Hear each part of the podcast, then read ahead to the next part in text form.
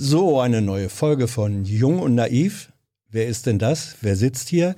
Ja, der Gastgeber als solcher ist ähm, auf Reisen. Ich soll schön grüßen äh, und darf verraten, er surft, aber nicht im Internet. Unser Gast, den haben wir schon mal gesehen. Wer bist du? Ich bin Dirk Brockmann. Und warum bist du hier?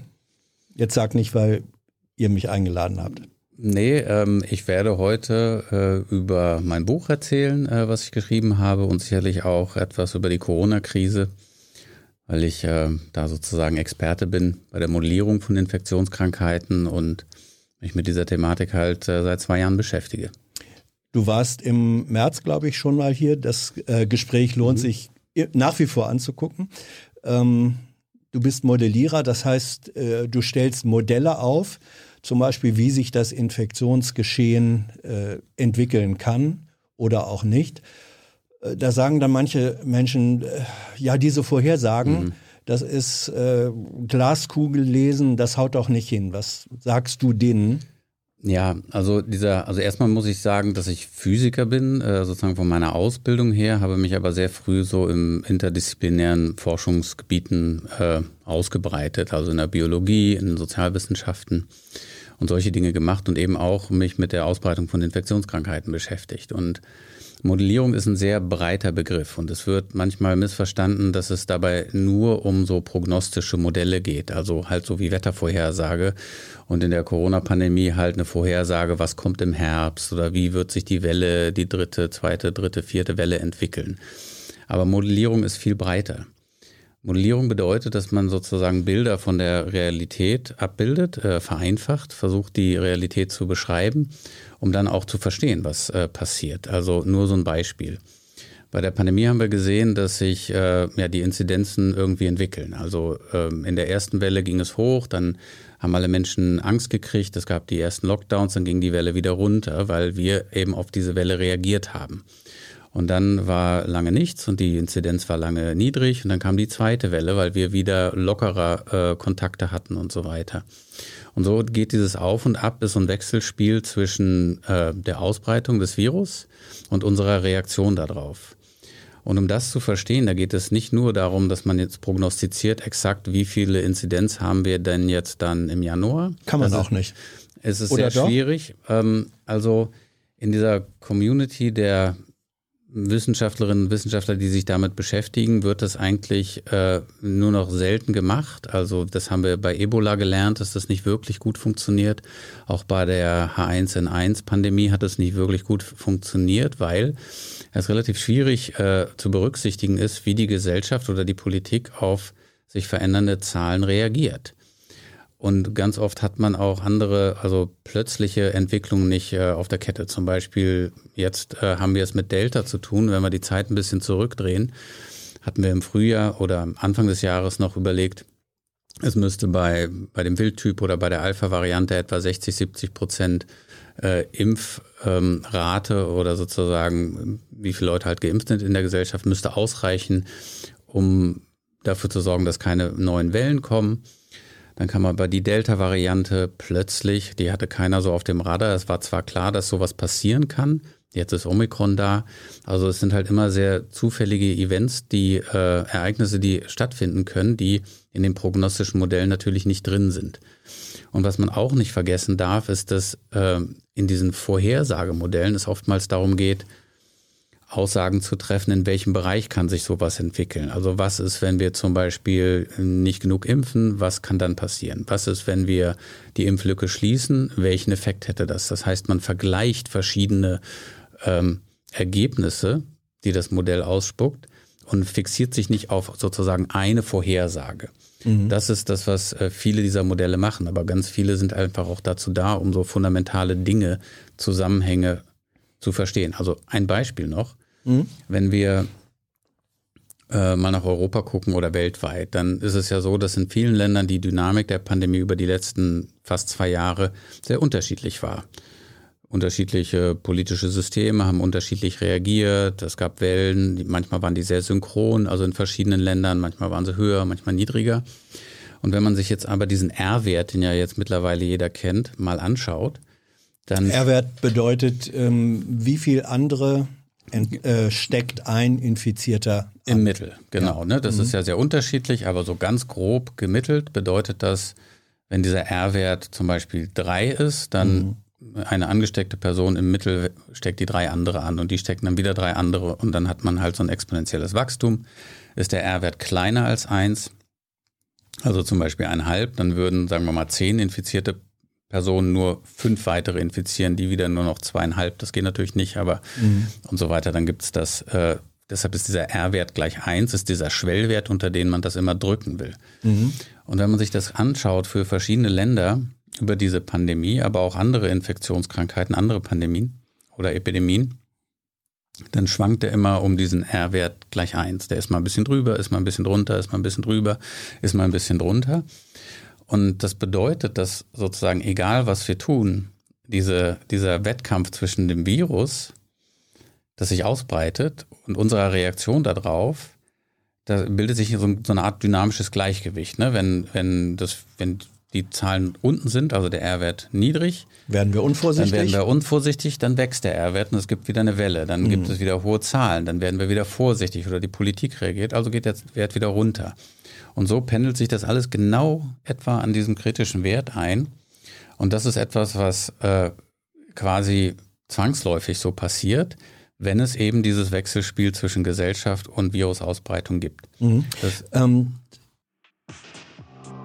Hi, Tyler hier, Producer von Jung und Naiv. Ohne euch gibt's uns nicht. Jeder Euro zählt und ab 20 landet ihr als Produzenten im Abspann auf YouTube. Weiter geht's. Ich mache an der Stelle mal äh, Reklame für dein Buch, Dirk Borgmann. Im Wald vor lauter Bäumen. Da sind ziemlich, also das, was du jetzt hier sozusagen abstrakt gesagt hast, füllst du da in ziemlich vielen konkreten Beispielen äh, aus. Das ist toll zu lesen, ist relativ frisch erschienen im September. Ne? September.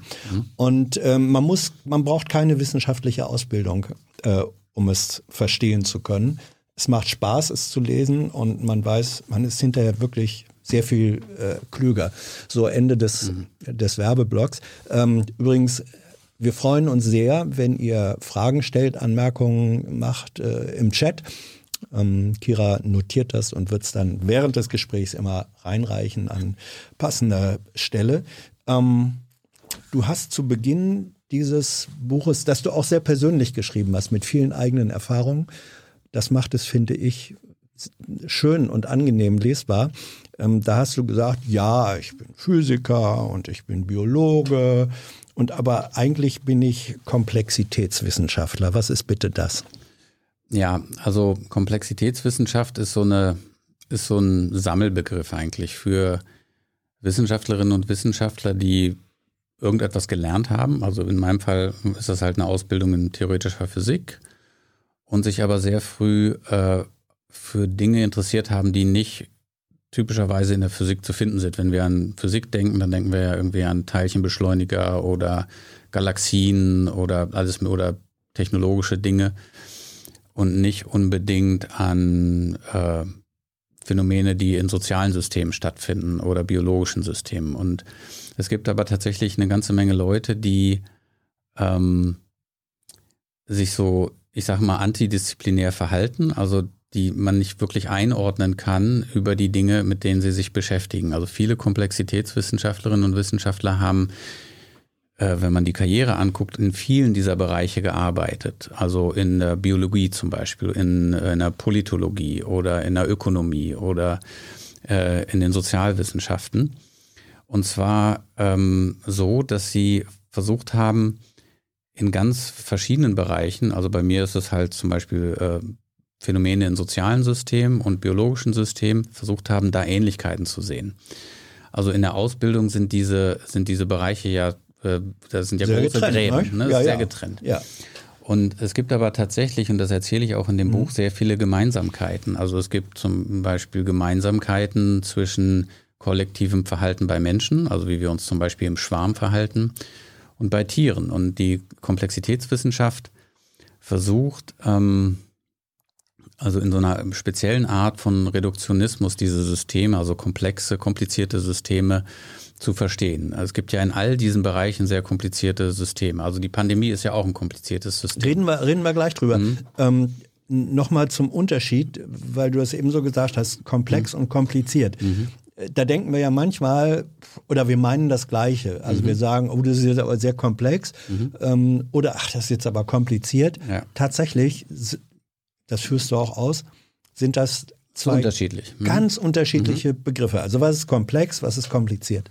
Kompliziert ist äh, ein Kühlschrank oder ein Auto oder ein Flugzeug oder eine Kaffeemaschine. Also ich gebe ein paar Beispiele mhm. in dem Buch. Also Dinge, die aus vielen Teilen bestehen und äh, man schaut nicht so richtig, also das ist halt kompliziert, weil viele Teile da drin sind und ähm, man steigt nicht so richtig durch. Ähm, Komplex ist was anderes. Komplex ist, also wenn man das jetzt zum Beispiel ein dynamisches System betrachtet, also zum Beispiel ein Vogelschwarm, mhm. äh, das sieht ja auch sehr kompliziert aus, aber auch äh, irgendwie ein bisschen magisch. Und da wo man sich fragt, wie, wie kann das eigentlich sein? Da sind irgendwie tausende von Vögeln, die fliegen äh, in der Luft als Einheit Warum stoßen die nicht zusammen? Wie machen die das, dass sie in eine Richtung fliegen? Weil es gibt in so einem Vogelschwarm ja keinen Vogel, der sagt, wir, wir landen jetzt da hinten auf dem Baum oder so. Mhm, keine Leitmöwe. Genau, es gibt keine Leitmöwe oder bei Staren ist ja, das ja. irre, weil das sind hunderttausende Vögel oftmals und, äh, und die bilden diese Muster. Und dann fragt man sich, wie kann das sein? Diese einzelnen Vögel sind einzelne Organismen. Die müssen ja irgendwie miteinander kommunizieren, dass sie nicht zusammenstoßen, dass sie immer in etwa in die gleiche Richtung fliegen oder dass sie einen Richtungswechsel kollektiv machen. Und äh, so als Komplexitätsforscher fragt man sich, wie, wie kann das sein? Und, und wie kann das sein? Und dann fängt man an, darüber nachzudenken, was muss eigentlich passieren, damit so ein Schwarm sich überhaupt bildet. Und dann kann man zum Beispiel Regeln aufstellen. Eine Regel wäre, dass die Vögel, äh, wenn die Gefahr droht, dass sie kollidieren, dass sie einen Richtungswechsel machen, also dass sie eben dann nicht kollidieren, dass sie nicht zusammenstoßen. Das ist eine Verhaltensregel. Eine zweite Verhaltensregel wäre, dass sie sich nicht zu weit von der Masse entfernen. Also dass ein Vogel plötzlich weit wegfliegt. Wenn der merkt, der ist zu weit weg von den anderen Vögeln, dann fliegt er wieder zur Masse hin. Wenn man das zusammentut, diese beiden Regeln, dann kann man das zum Beispiel in einem Modell, in einem mathematisches, mathematisches Modell übersetzen und zum Beispiel im Computer, in der Computersimulation simulieren. Und dann sieht man, dann bildet sich so eine Art Mückenschwarm. Mhm. Das sieht noch nicht aus wie ein Vogelschwarm, aber es bildet sich so eine Art Wolke. Und wenn man jetzt aber zusätzlich äh, sagt, dass einzelne Individuen äh, wechselwirken oder interagieren mit anderen, die in ihrer unmittelbaren Nachbarschaft sind und versuchen in etwa in die gleiche Richtung zu fliegen. Nicht genau, aber die versuchen sich sozusagen der Mehrheit in ihrer Umgebung anzuschließen, was die Richtung angeht. Wenn man das macht, dann kann man, hat man schon etwas, was genau aus oder einem Vogelschwarm sehr ähnlich aussieht. Man braucht also nur diese drei Grundregeln und dann sieht man, je nachdem wie stark diese verschiedenen Kräfte so wirken, dann kann man äh, Vogelschwärme nachbilden oder Fischschwärme. Man sieht zum Beispiel in Fischschwärmen oftmals so Rotationsmuster in, in, in, in Fischschwärmen, dass die sich so wie so eine Art Wirbelsturm immer im Kreis drehen. Auch das reproduziert das Modell oder dass sie alle in eine Richtung fliegen. Und wenn man das dann gemacht hat, dann hat man so als so mit diesem Komplexitätsansatz quasi die Regeln gefunden, die Schwärme machen. Mhm. Und dann ist jetzt, das, dann hat man jetzt vielleicht so Vogelschwärme, Fischschwärme oder. Aber Insekten. was hat das mit Menschen und ja, unserem Verhalten genau. zu tun? Und jetzt kommt der, der, dann hat man jetzt irgendwie halt mit diesem Ansatz Vogelschwärme verstanden oder besser verstanden, sagen wir mal. Und jetzt äh, kann man sich überlegen, naja, jetzt hat man diese einfachen Regeln und die dominieren das so und können das alles erklären, was man sozusagen in Schwarmverhalten in der Natur beobachtet. Jetzt könnte man überlegen, wie funktionieren denn Fußgängerströme? Und oder wie funktioniert äh, Verkehr auf der Autobahn? Also warum gibt es Phantomstaus? Ist ja eine Frage, äh, die man sich stellt. Manchmal kommt man in so einen Stau rein und da ist aber gar kein Unfall oder auch gar keine Baustelle, sondern der löst sich dann wieder so auf. Das ist ein Phänomen, was man kennt. Also ich habe das selbst schon erlebt, manche haben das auch schon erlebt. Jeder hat da schon mal drin gesteckt und man weiß nicht warum. warum plötzlich ist ja. da so ein Stau. Und ähm, darauf komme ich gleich noch zurück. Aber erstmal zu den äh, zu Fußgängern. Ähm, wenn man jetzt Fußgänger zum Beispiel in einer Stadt rumlaufen lässt auf dem Fußweg, dann kann man sich auch überlegen, wie kommt das, dass sich da so Bahnen bilden? Ne? Die mhm. laufen nicht alle durcheinander, sondern äh, wenn viele Fußgänger unterwegs sind auf einer Spur, dann bilden sich automatisch so ähm, Spuren, in denen die Fußgänger in die eine Richtung laufen und die anderen in die andere Richtung. Ist das, das dieses Kollisionsvermeidungsverhalten, was genau. du bei den Starren auch feststellst? So, und wenn man ist das diese, so einfach? Das ist tatsächlich so einfach und ähm, man kann noch weitergehen. Also das funktioniert. Also man kann, dieses Modell sagt voraus, wenn manche oder so und so viele Leute in die Richtung laufen wollen und die anderen in die, dann bilden sich automatisch solche Spuren. Also man, das ist nicht zwangsläufig. Man könnte ja auch sagen, die die weichen sich gegenseitig aus, aber wieso sollten sich dann Spuren bilden? Und das ist, ne, man kann sich ja auch individuell ausweichen, so im Durcheinander, das passiert auch manchmal. Aber es bilden sich ab, einem, ab einer bestimmten Fußgängerdichte bilden sich Spuren, manchmal zwei, manchmal drei. Und das wiederum sieht man dann bei Wanderameisen, die äh, auch solche Spuren bilden. Und das sind die sind ganz ähnliche Mechanismen. Und das mhm. heißt, wir sind zwar viel komplizierter als Stare, mögen Davon kann man vielleicht ausgehen oder das glauben wir. Aber in diesem, im Kollektiv äh, machen wir das Gleiche. Und da gibt es ein interessantes äh, Experiment, was ich auch in dem Buch mhm. beschreibe.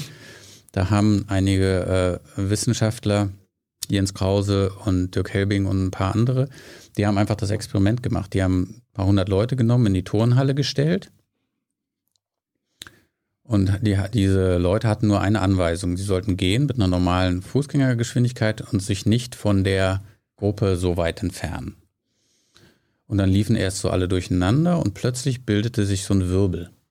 Also die liefen plötzlich alle im Kreis, also in so einer Art. Äh, Ohne dass einer ein Kommando gegeben Keiner hat ein hätte. Kommando gegeben mhm. und die haben sich einfach plötzlich in einem Kreis. Manchmal waren es zwei Kreise, die so konzentrisch mhm. in gegenläufig, also wie, wie eine Uhr, wo der Zeiger in die eine mhm. Richtung geht und der andere in die andere.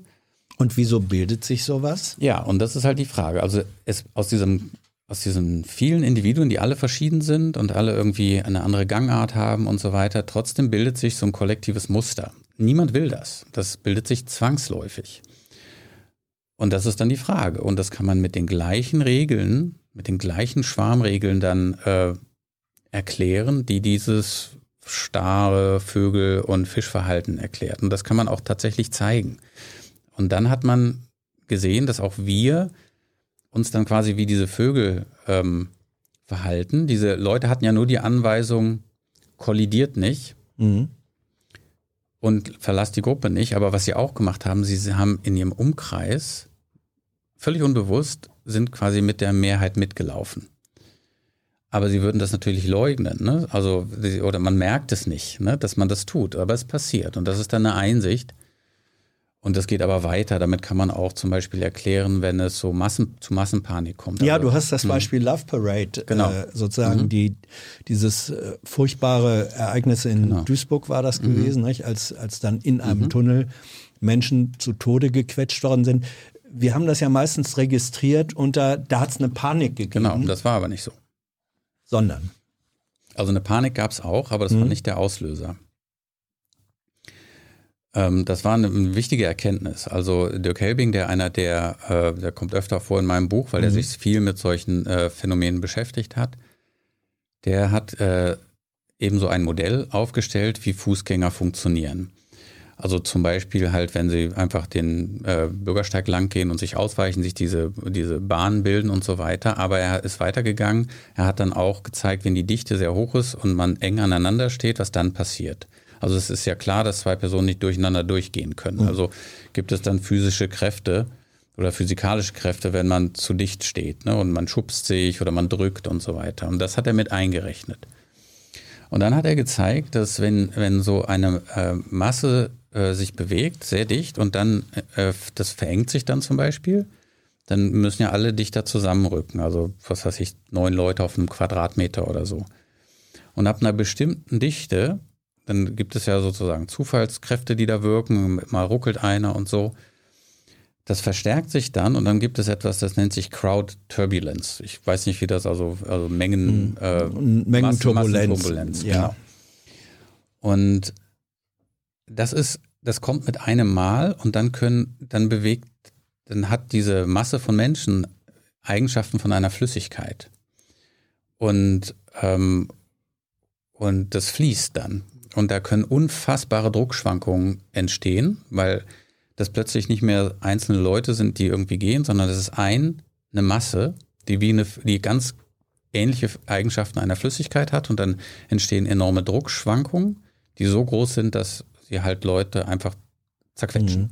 Und was dann hat, entsteht ja, die Panik. Und das, das ist aber, aber zuerst da. Mhm. Was, was hat das sozusagen dieses dein Interesse am Verstehen von äh, komplexen Zusammenhängen und Abläufen, mhm. ähm, inwiefern hilft uns das oder hilft dir das beim Verstehen und Modellieren von dem, was in einer Pandemie oder in dieser Pandemie jetzt passiert?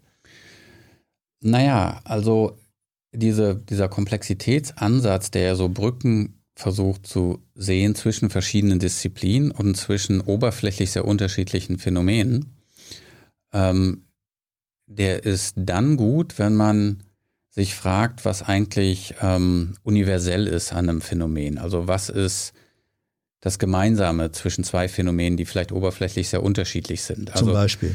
Also ein Beispiel, was ich ganz gerne nehme, sind zwei Bäume. Mhm. Also ich nehme eine Birke und eine Fichte oder eine Birke und eine Eiche, sagen wir mal. Also erstmal sind es Individuen. Das heißt, sie sind total unterschiedlich. Auch zwei Birken sind natürlich nicht gleich.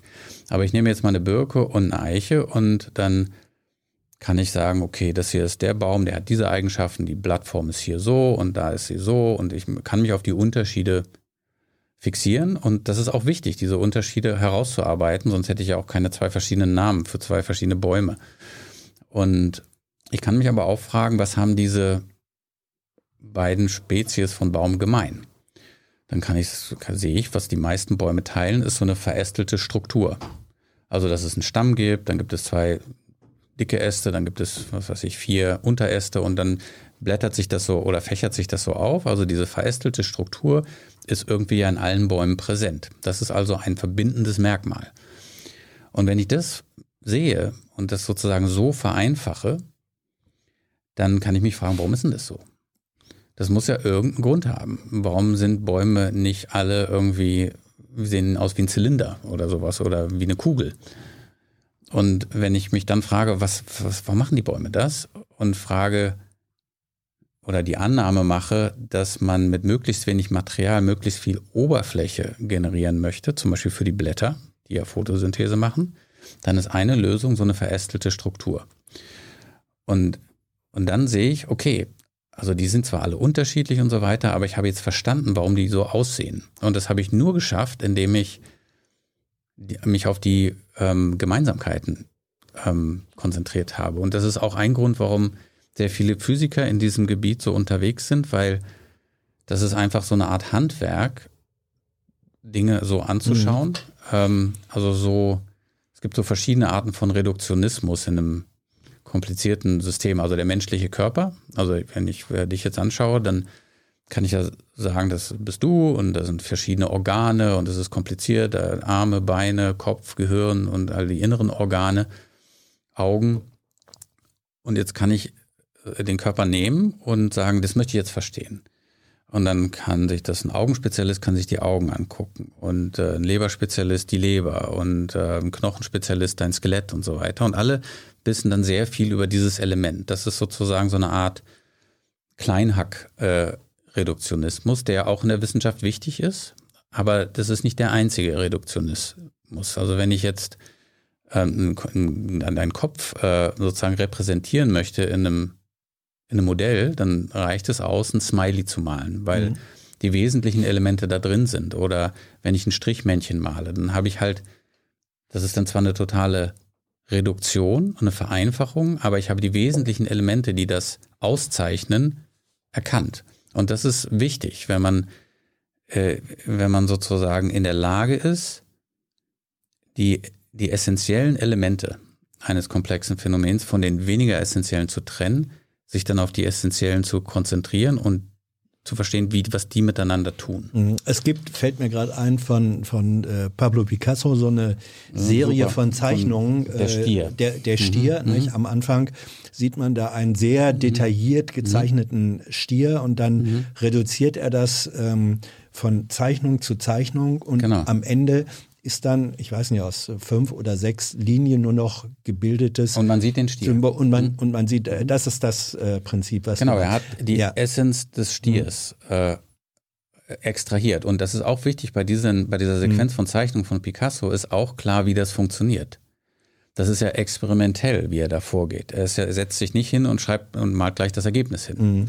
sondern man merkt auch, wie man ein komplexes System angeht. Das heißt, man lässt mal das weg, man probiert mal hier, bis es dann reduziert ist, bis es dann nicht mehr reduziert werden kann. Oftmals ist es auch in der Wissenschaft ähm, so, dass viele Leute dann sagen, ja, du lässt aber diese ganzen Details weg, das ist ja nicht mehr realistisch und so, das kriegt man auch als Modellierer natürlich oft gesagt.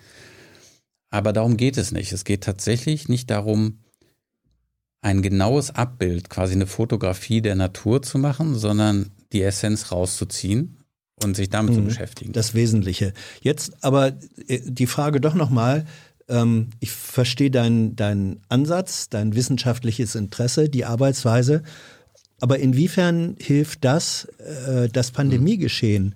zu verstehen und zu beeinflussen? Naja, ein Element zum Beispiel äh, ist diese Erkenntnis, diese fundamentale Erkenntnis, dass offenbar diese, dieses Wechselspiel zwischen Ausbreitung der Krankheit oder des Virus und, und unserer Reaktion darauf immer diesen R-Wert bei 1 mhm. einschwingen lassen. Wenn das passiert, dann weiß man, wenn man sozusagen sich mit Komplexitätstheorie äh, äh, beschäftigt hat, dass solche Systeme, die sich an ihrem eigenen kritischen Wert sozusagen Kritikalität ist genau. so ein genau. Begriff, den du also da immer ein, verwendest, ja. Genau, das ist ein Kapitel auch in dem Buch. Mhm. Wenn man das weiß, dann kann man gucken, was haben denn diese kritischen Phänomene gemeinsam. Mhm.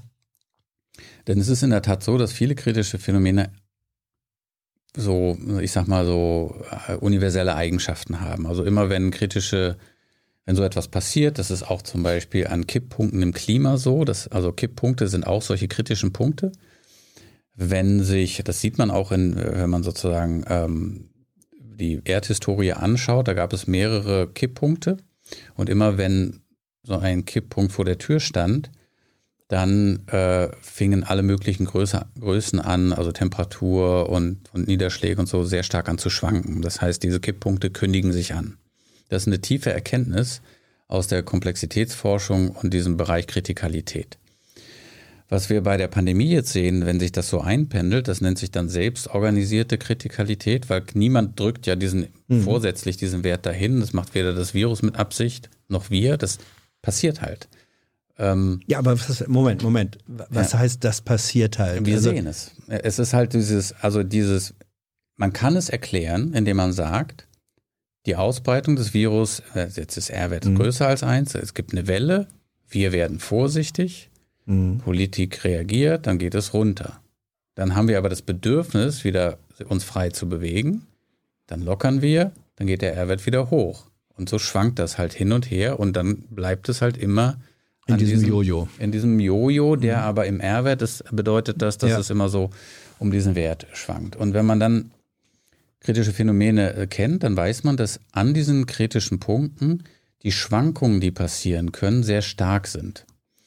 Und also zum Beispiel die Schwankungen in der Inzidenz. Das heißt, für jemanden, der aus dieser Kritikalitätsforschung äh, äh kommt, für den ist es nicht besonders überraschend, dass wir halt solche Wellenbewegungen in den Inzidenzen sehen. Also wir hatten, ähm, ich erinnere mich noch, es ist nicht lange her, es war, war irgendwie im vielleicht drei Monate, da hatten wir in der Bundespressekonferenz, als Wieler da mal wieder gesessen hat, mit Spahn, da, da haben wir gesprochen über Inzidenzwerte von zehn. Mhm.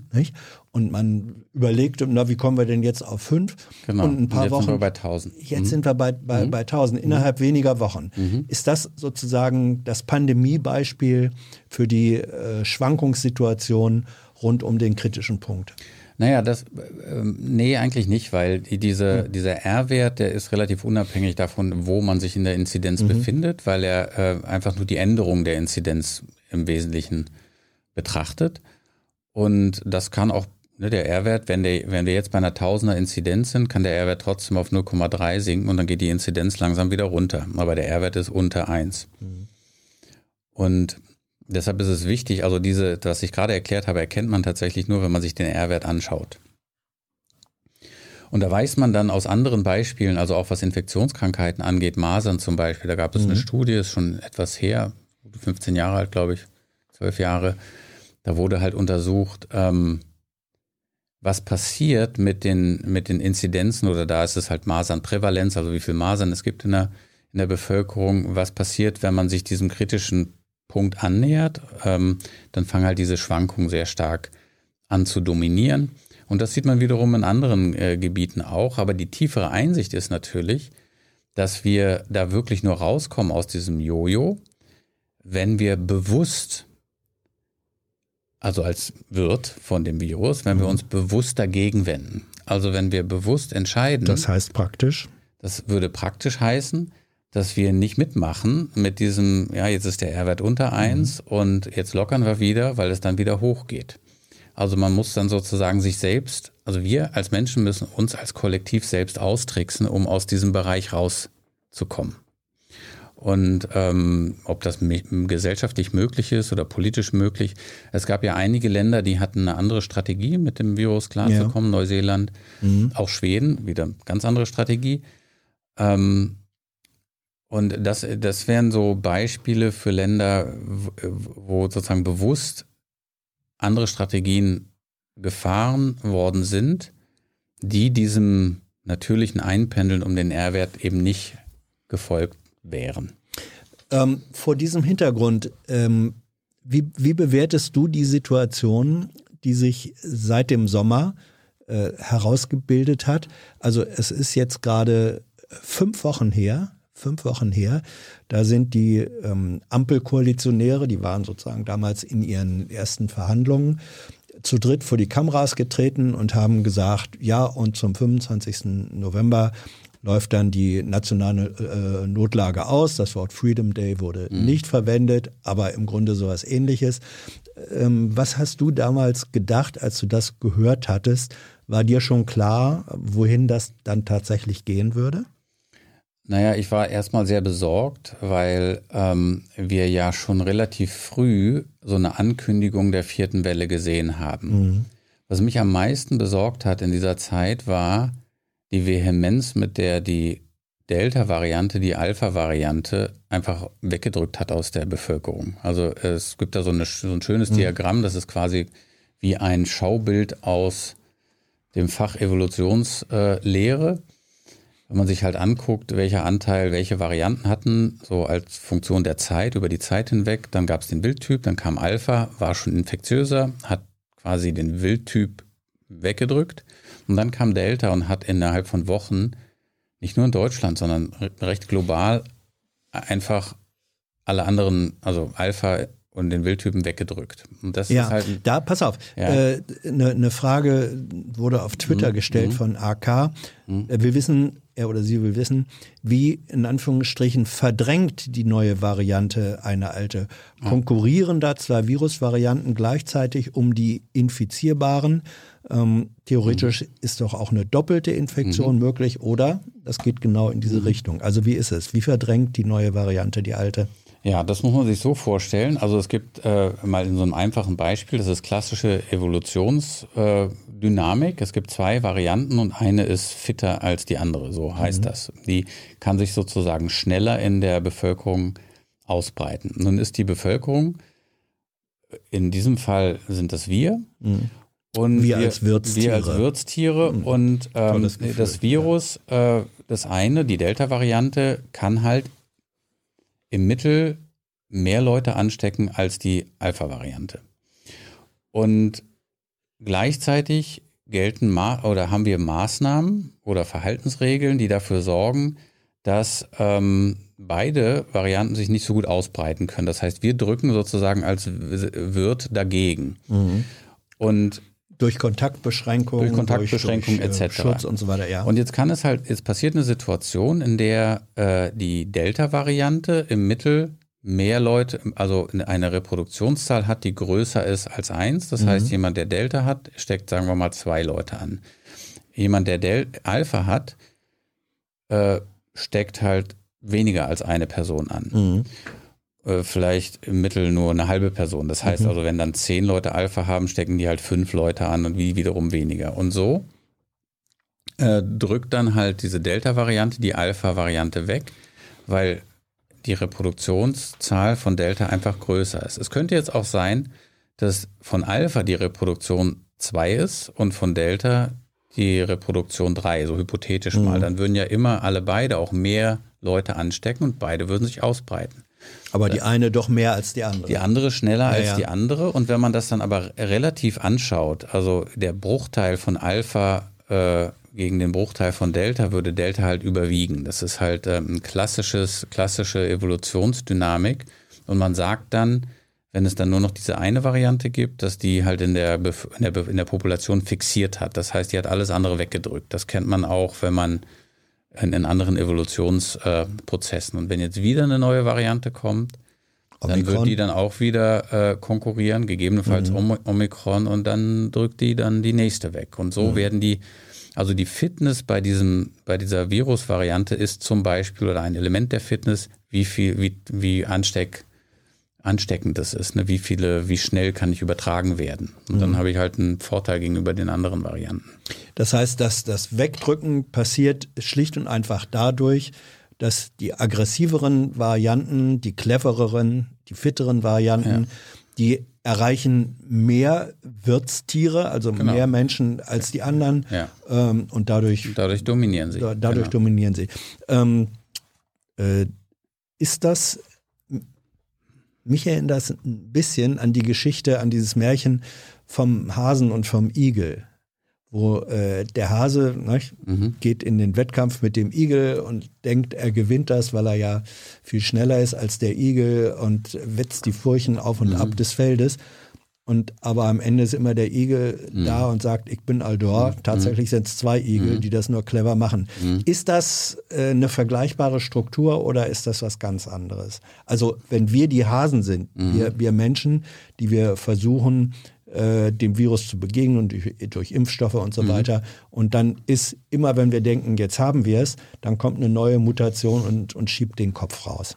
Naja, also ich habe eigentlich seit Anfang an gesagt, dass so dieses Bild dieser Pandemie als etwas, was über uns fällt, wie so eine Art saurer Regen oder irgendeine Naturkatastrophe oder ein Tsunami, das nicht aufhaltbar ist, das fand ich nicht passend eigentlich, weil natürlich wirkt es so, als könnten wir irgendwie gar nichts tun, dann kommt die nächste Welle und die nächste Variante und so weiter, aber wir müssen ja erkennen, dass das Virus ohne unsere Kontakte sich nicht ausbreiten kann. Das heißt. Aber was ist das für eine Konsequenz? Ja. Zu sagen, äh, begegnet euch nicht, dann hat das Virus keine ja, das Chance. Das ist erstmal eine Erkenntnis. Ne? Das, ist mhm. erstmal eine, das ist erstmal eine Erkenntnis. Das heißt, es verbreitet sich über etwas, was wir steuern können. Das ist ja schon mal, es ist also nicht irgendwie ein Tsunami oder ein Asteroid, mit dem wir nichts, mhm. da können wir nichts gegen machen oder ein Vulkanausbruch oder so. Das kann man nicht ändern. Und das ist etwas, dass das Virus sich passiv über etwas ausbreitet, zu dem wir uns selbst entscheiden können, das ist schon mal ein strategischer Vorteil, auf jeden mhm. Fall. Und man kann sich ja entscheiden, das ist ja, waren ja auch Elemente von den Lockdowns, man kann sich ja entscheiden, äh, zum Beispiel lokal auf bestimmte Kontakte zu verzichten. Mhm. Und das ist auch ein Element dieser Virusausbreitung, dass es nicht unbedingt notwendig ist, auf alle Kontakte zu verzichten, sondern eben nur so viele, dass dieser Reproduktionswert unter diesem R gleich 1 Wert sinkt. Weil dann hat das Virus auf lange Zeit kein, keine Chance. Und es reagiert auch sofort natürlich darauf, wenn wir keine Kontakte haben. Also in so einer Art Gedankenexperiment, dafür habe ich viel Schelte bekommen, als ich das sagte, aber es ist auch übrigens etwas, was aus der Physik kommt. Ne? Einstein hat das ganz viel gemacht. Gedankenexperimente. Die sind deshalb wichtig, weil sie Bilder in den Köpfen erzeugen, die man vielleicht nicht unbedingt umsetzen kann, aber die einem dabei helfen, wie mächtig zum Beispiel ein bestimmter Faktor ist. Und in so einem Gedankenexperiment, wo wir sagen, die ganze Welt verzichtet jetzt mal auf Kontakte. Drei Wochen lang. Drei Wochen oder vier Wochen. Mhm. Dann ist das Virus wo, weg? Wo sollte das Virus denn hin? Also es gibt Ausnahmen, es gibt so ähm, chronische Infektionen und so weiter, aber wenn wir das auch wie in der Komplexitätstheorie diese seltenen Dinge mal weglassen, also wir könnten es wahrscheinlich nicht ausrotten, aber es hätte sofort natürlich in dieser Art Gedankenexperiment einen massiven Effekt, denn das versteht auch jedes Kind. Was soll denn passieren? Wie soll es sich denn ausbreiten? Also wenn wir in einem, in einem Gedankenexperiment jetzt alle völlig isoliert wären, für diese Zeit, die ganze Welt. Was soll passieren? Also wie soll es sich ausbreiten? Ja, aber was wäre das für ein Leben? Natürlich, was ja. wäre das für ein Leben? So, aber es gibt einem natürlich Informationen darüber, dass wir es letztendlich in der Hand haben. Also es ist ja unsere Entscheidung. Ne? Wir können uns dagegen entscheiden oder dafür entscheiden. Wir können es auch lokal machen. Und alles, alle diese Elemente, zum Beispiel im ersten Lockdown, waren ja effektiv. Also ist übrigens interessant, dass ähm, wenn man das, wir untersuchen also in unserer Forschung auch das Kontaktverhalten der Menschen. In dem, in der, die erste Welle ist praktisch freiwillig gebrochen worden. Mhm. Ähm, Durch freiwilliges Verhalten. Das war genau. im, im Frühsommer letzten Jahres. Genau, da, ja. da, mhm. da war, äh, da kam halt diese Pandemie, niemand wusste, äh, was das ist. Äh, es war, die Risikowahrnehmung war sehr hoch. Eine eine, die Fußballspiele wurden abgesagt, es mhm. war ernst. Die Spielplätze waren zu. Also ich glaube, es war überall in der Bevölkerung klar, hier passiert etwas sehr Ungewöhnliches, was sehr gefährliches. Die ersten Zahlen kamen von, ja, wie, wie tödlich dieses Virus ist und so weiter. Und, und das war auch noch zu einer Zeit, wo keiner eine Maske getragen hat. Das darf man nicht vergessen, ne? Äh, die Läden waren leer gekauft. Also es war eine Ausnahmesituation. Die Menschen haben sich nicht mehr getroffen. Und diese Kontakte, die Menschen hatten, die können wir ja direkt messen über digitale äh, Technologien, die wir auch äh, nutzen in unserer Forschung. Die gingen halt deutlich runter, bevor die ersten Lockdown-Maßnahmen kamen. kamen. Mhm. Das heißt, die Gesellschaft hat reagiert und zwar massiv und synchron. Und das hat halt diesen Knick gebracht. Und die Lockdown-Maßnahmen haben es dann noch verstärkt im ersten Lockdown und haben das richtig runtergedrückt. Das war auch nicht nur in Deutschland so, sondern in vielen Ländern. Mhm. Da ist äh, eine ne Frage, schiebe ich da rein von Sans Norm. Wie ist zu erklären, dass sich das Virus in manchen Regionen der Welt nicht so sehr verbreitet mhm. hat? Er sagt, ich wohne am Roten Meer in Afrika und wir haben, thank the universe, kaum Fälle. Hat mhm. das etwas auch mit so einem kollektiven Verhalten zu tun oder sind es andere Gründe? Das, also, wenn man jetzt so regionale Unterschiede anguckt, gibt es ganz, ganz viele verschiedene Gründe. Klima spielt eine Rolle. Kultur spielt eine Rolle, also wie Kontakte ähm, funktionieren in verschiedenen Kulturen. Da sieht man auch, das hat man auch in der ersten Welle gesehen, ähm, dass das einen Einfluss haben muss, weil da war noch, war noch niemand geimpft und trotzdem gab es starke Unterschiede regional, die mhm. auch nicht klimatisch erklärt werden konnten. Ähm, dann spielt es eine Rolle, äh, wie stark überhaupt getestet wird. Also was weiß man über die Pandemie in, in, an irgendeinem Ort. Altersstrukturen spielen eine Rolle. Ob das auf der Süd, also eine, Jahreszeiten spielen eine Rolle. All diese Faktoren spielen eine Rolle. Und das ist allerdings sehr schwer zu messen, wie stark diese verschiedenen Faktoren sind. Und das ist auch vieles äh, natürlich rätselhaft, warum das in manchen Regionen dann nicht so ist. Allein auch in Deutschland ähm, weiß man natürlich jetzt in der vierten Welle, es hat was sozusagen mit der äh, mit dem Anteil der Bevölkerung zu tun, die geimpft sind. Also es gibt einen ganz klaren Zusammenhang zwischen der Impflücke und der Intensität der vierten Welle, nicht mhm. nur in den deutschen Bundesländern, sondern auch in Europa. Da sprechen wir mhm. gleich noch drüber. Ähm, also, äh, aber es gibt, du sagst, es gibt eine Vielzahl äh, von, von Unterschieden im Verhalten, mhm. im klimatischen, äh, so dass man eigentlich nicht pauschal sagen kann, woran es liegt, dass in manchen ja, genau, Regionen kann, genau. kann Unterschied mhm. Ähm, ganz praktische Frage von Sutter. Wie viele Wellen, wie viele Wellen, Wellen kommen noch? Bis wir die endemische Lage erreichen. Und was passiert danach? Also endemische mhm. Lage mhm. ist, wenn wir pandemisch mhm. ist sozusagen mhm. allgemein ausgebreitet, verbreitet und endemisch ist begrenzt, wenn ich das richtig weiß. Ja, da, da wage ich ehrlich gesagt keine Prognose. Mhm. Ähm, einfach sozusagen aus der Erfahrung, wie viele Wellen wir jetzt schon hatten. Ne? Also nach der ersten dachten wir, jetzt kommt noch eine Herbstwelle und das war's dann. Dann kam die dritte Welle mit Alpha, neuer Virustyp, dann kam Delta, eine neue Welle.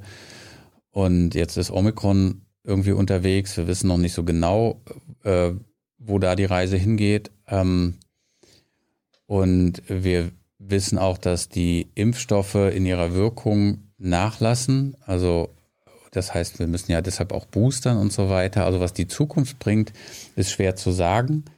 Ich erinnere mich an eine äh, wissenschaftliche Arbeit, die halt so fünf Jahresprognosen versucht hat zu machen, also wo halt so die meisten. Geht das? Äh, naja, so ganz grob. Ne? Also mhm. das, die sagen dann nicht für die nächsten fünf, fünf Jahren irgendwelche Wellen voraus, sondern die schätzen dann solche Mutationsraten, die schätzen, äh, wann sozusagen die Ansteckungs ähm, äh, von der, von der Variante ausgereizt ist durch die Evolution des Virus. Aber das sind sehr, sehr viele Unbekannte. Das, äh, das sind eher so dann so Schätzungen, die so funktionieren wie, wie so Abschätzungen, ob es noch irgendwo im Universum äh, Leben gibt. Mhm. Ähm, da, da sind halt viele Faktoren, die miteinander multipliziert werden und je nachdem, wie, wie, die, wie man die wählt, kommt entweder unendlich raus oder null. Und, ähm, und deshalb bin ich da sehr vorsichtig, aber ich, äh, für mich ist das neblig. Mhm. Ähm, dazu passt die Frage von Ismail 04. Was sagen die Modelle bezüglich Omikron, in Klammern, auch mhm. wenn es eher noch eine dünne Datenbasis gibt, und zum weiteren Verlauf der Corona-Situation in den nächsten Wochen, Monaten? Kann man mhm. da was sagen? Was sagen die dünnen Daten? Naja, ich gucke mir das jetzt äh, mit Omikron auch echt täglich an, wie so viele. Mhm. Und ähm, es gibt so einige Quellen, ähm, die sehr vorsichtig und sehr realistisch mit den Zahlen umgehen, die man jetzt so sieht. Zum Beispiel die äh, Leute, die Next äh, Strain erfunden haben und betreiben. Die gucken sich äh, diese Evolutionswege äh, an, dieser vielen, vielen, vielen, vielen verschiedenen Varianten, die es gibt.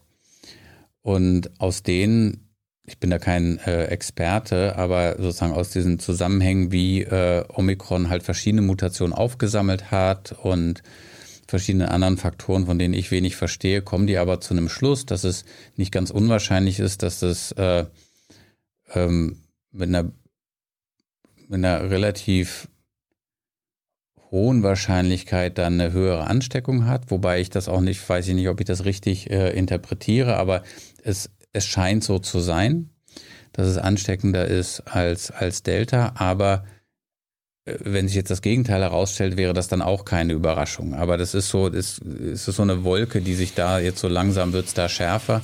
Aber da müssen wir jetzt echt abwarten.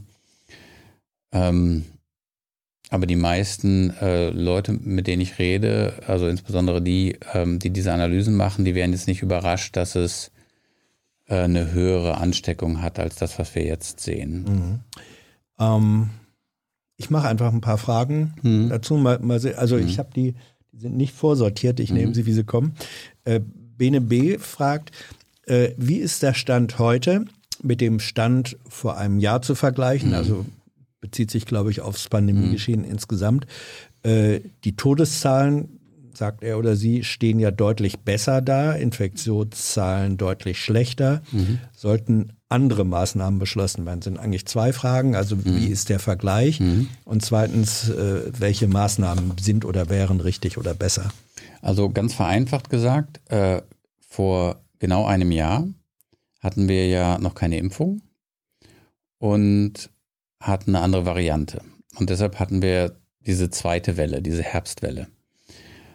Und jetzt haben wir 70 Prozent rund doppelt geimpft und viele jetzt auch geboostert, aber haben eine Delta-Variante, die deutlich ansteckender ist. Und das kompensiert sich jetzt so ganz grob gesprochen, sodass wir eine stärk, viel, viel stärkere Welle haben. Und weil aber viele Leute Impfschutz genießen, ähm, die Hospitalisierung geringer ist. Aber dennoch ist die Lage natürlich super ernst. Das wissen wir ja, was in den Krankenhäusern, auf, in den Intensivstationen jetzt los ist. Weil natürlich ähm, selbst wenn sozusagen die Hospitalisierungswahrscheinlichkeit jetzt gesunken ist, weil ein substanzieller Teil der Bevölkerung geimpft ist, wenn ich die Inzidenz mit 10 multipliziere, ne, plötzlich mhm. haben wir ja tausender Inzidenzen irgendwo und 100 war vor einem Jahr viel, ähm, das ist halt ein Faktor 10. Und ähm, selbst wenn dann sozusagen die Hospitalisierungswahrscheinlichkeit jetzt ein Faktor 10 kleiner ist, dann kompensiert das das ja wieder vollständig. Und deshalb ist die Situation in den Intensivstationen auch so, so ernst. Also, das ist ein bisschen, äh, ist das ein bisschen so, als wenn man sagen würde, ja, äh, neue Automodelle äh, brauchen zwar im Schnitt nur noch die Hälfte des Sprits. Mhm. Wenn sich gleichzeitig äh, die Zahl der Autos, die unterwegs sind, verdreifachen, ja. hast du in der Summe dann doch mehr Spritverbrauch als genau. vorher. Mhm. Mhm. Ähm, da wird äh, gefragt von Mats Games, Habt ihr das RKI, wo du ja mhm. auch teilweise mhm. tätig bist, eigentlich Gesundheit, den Gesundheitsminister schlecht, falsch oder zu spät äh, beraten? Das zielt mhm. ein bisschen, glaube ich, auf die politischen Entscheidungen, mhm. die am Anfang nicht und dann auf einmal doch heftiger jetzt kommen. Kannst du die Frage nochmal, die ja. drei Optionen vorlesen? Habt ihr, mhm. du wirst jetzt für das RKI genau. mit in Haftung mhm. genommen, mhm. habt ihr das oder das RKI den Gesundheitsminister schlecht, falsch oder zu spät beraten? Oder ich schicke jetzt als vierte Option hinterher mhm. oder wurde auf den richtigen Rat nicht entsprechend reagiert? Ich weiß nicht, ob ich, ähm, ob eine dieser Optionen überhaupt zutrifft. Hm. Ähm, aber deshalb wollte ich es mir nochmal äh, ja. äh, anhören. Also ich, das will ich mal mit zwei Antworten beantworten. Also ich persönlich, ähm, wir liefern halt, ähm, wir machen Wissenschaft da. Ne? Also wir, wir machen in, in meiner Arbeitsgruppe verschiedene Analysen, die, glaube ich, sehr hilfreich gewesen sind. Ähm, aber das sind einfach Dinge, die sozusagen ein klareres Bild der Situation schaffen sollen. Das können auch prognostische Modelle sein oder die Mobilität analysieren, um zu gucken, ob irgendwelche Lockdown-Maßnahmen funktionieren. Oder jetzt äh, vor kurzem haben wir halt ein Papier gemacht, das zeigt, dass die ungeimpften, die ungeimpfte Teilbevölkerung auch sehr stark an dem Infektionsgeschehen teilnimmt. Das sind, wir wollen einfach, ein, meine Aufgabe sehe ich da auch als ein klareres Bild der Realität zu schaffen. Und natürlich wird auch beraten. Ähm, aber ähm, das RKI an sich, da sind sehr, sehr viele Menschen, die die ganze Zeit diese Erkenntnisse versuchen zusammenzusammeln und dann äh, der Politik zu sagen, so ist die Situation. Und wenn die Politik dann fragt, was sollen wir machen, dann sagen die auch, dass das wäre wahrscheinlich clever, basierend auf diesen Daten. Also ein Beispiel ähm, jetzt in der vierten Welle eine, eine Einsicht, die wir gewonnen haben aus dieser Messung der Kontaktdaten, ist es wichtig, Kontakte in Innenräumen in großen Gruppen zu vermeiden. Also zum Beispiel, wenn man die, die eine Gruppengröße um 50 Prozent reduziert, dann hat man die Kontakte um ein Viertel reduziert also die möglichen Ansteckungswege. Mhm. Und da gibt es halt so eine Formel, ähm, die, die halt zeigt, das ist ein sehr, sehr effektiver Weg. Das können wir machen, aber die Politik muss das ja umsetzen. Und ähm, es wäre auch ein bisschen schwierig, das habe ich neulich auch so gesagt in einem Interview, äh, da ging es um die Impfpflicht und ich soll was dazu sagen. Und da habe hab ich gesagt, es ist mir völlig Wumpe, wie die Impflücke geschlossen wird durch äh, Zauberei oder Geld oder wie auch immer. Wir können de, de, der Politik sagen, das muss geschehen und ihr müsst es machen. Wir können euch auch Tipps geben, wie ihr das machen könnt, aber dann müsst ihr das, ihr müsst die Verantwortung tragen. Ich halte es für, ein bisschen für gefährlich, ähm, und das passiert tatsächlich auch in, in Interviews von manchen Politikern, dass sie sagen, dass sie plötzlich jetzt die Verantwortung in die Wissenschaft schieben und sagen, ihr habt uns da aber schlecht beraten und so. Du meinst das Herrn Söder, der vor kurzem gesagt hat. Ich meine Herrn Hasselhoff, der ah. das äh, neulich in der Talkshow mhm. gesagt hat und ich halte das für, ähm, ähm, für total daneben. Mhm. Also ich meine, wir können ja ein klares Bild zeichnen und auch, also die Wissenschaft sage ich jetzt mhm. mal, oder das RKI. Und dann sind das die Fakten und dann kann man das und das machen. Das würde dazu dafür führen. Aufgrund der Datenlage und aufgrund der wissenschaftlichen Ergebnisse. Und wenn, und dann ist es aber die Verantwortung der Politik zu sagen, okay, dann machen wir das so oder wir machen es nicht und dafür tragen wir die Verantwortung. Und selbst wenn Sie sagen, wir machen das so und das hat sich als falsch herausgestellt, dann tragen Sie dennoch die Verantwortung, weil die Wissenschaft, der diese Ergebnisse produziert, auf der auf dem Kenntnisstand, der da ist. Und das ändert sich auch immer, aber das ist ein Teil der Wissenschaft. Aber die Politik trägt die Verantwortung. Also ich bin ja nicht in Verantwortung gewählt, mhm. sondern in Wissenschaft gewählt. Ähm, hat die Tatsache äh, der Bundestagswahl die politischen Entscheidungen des Sommers und Frühherbstes ähm, im Hinblick auf Pandemiebekämpfung beeinflusst? Und wenn ja, wie nach deinem Eindruck?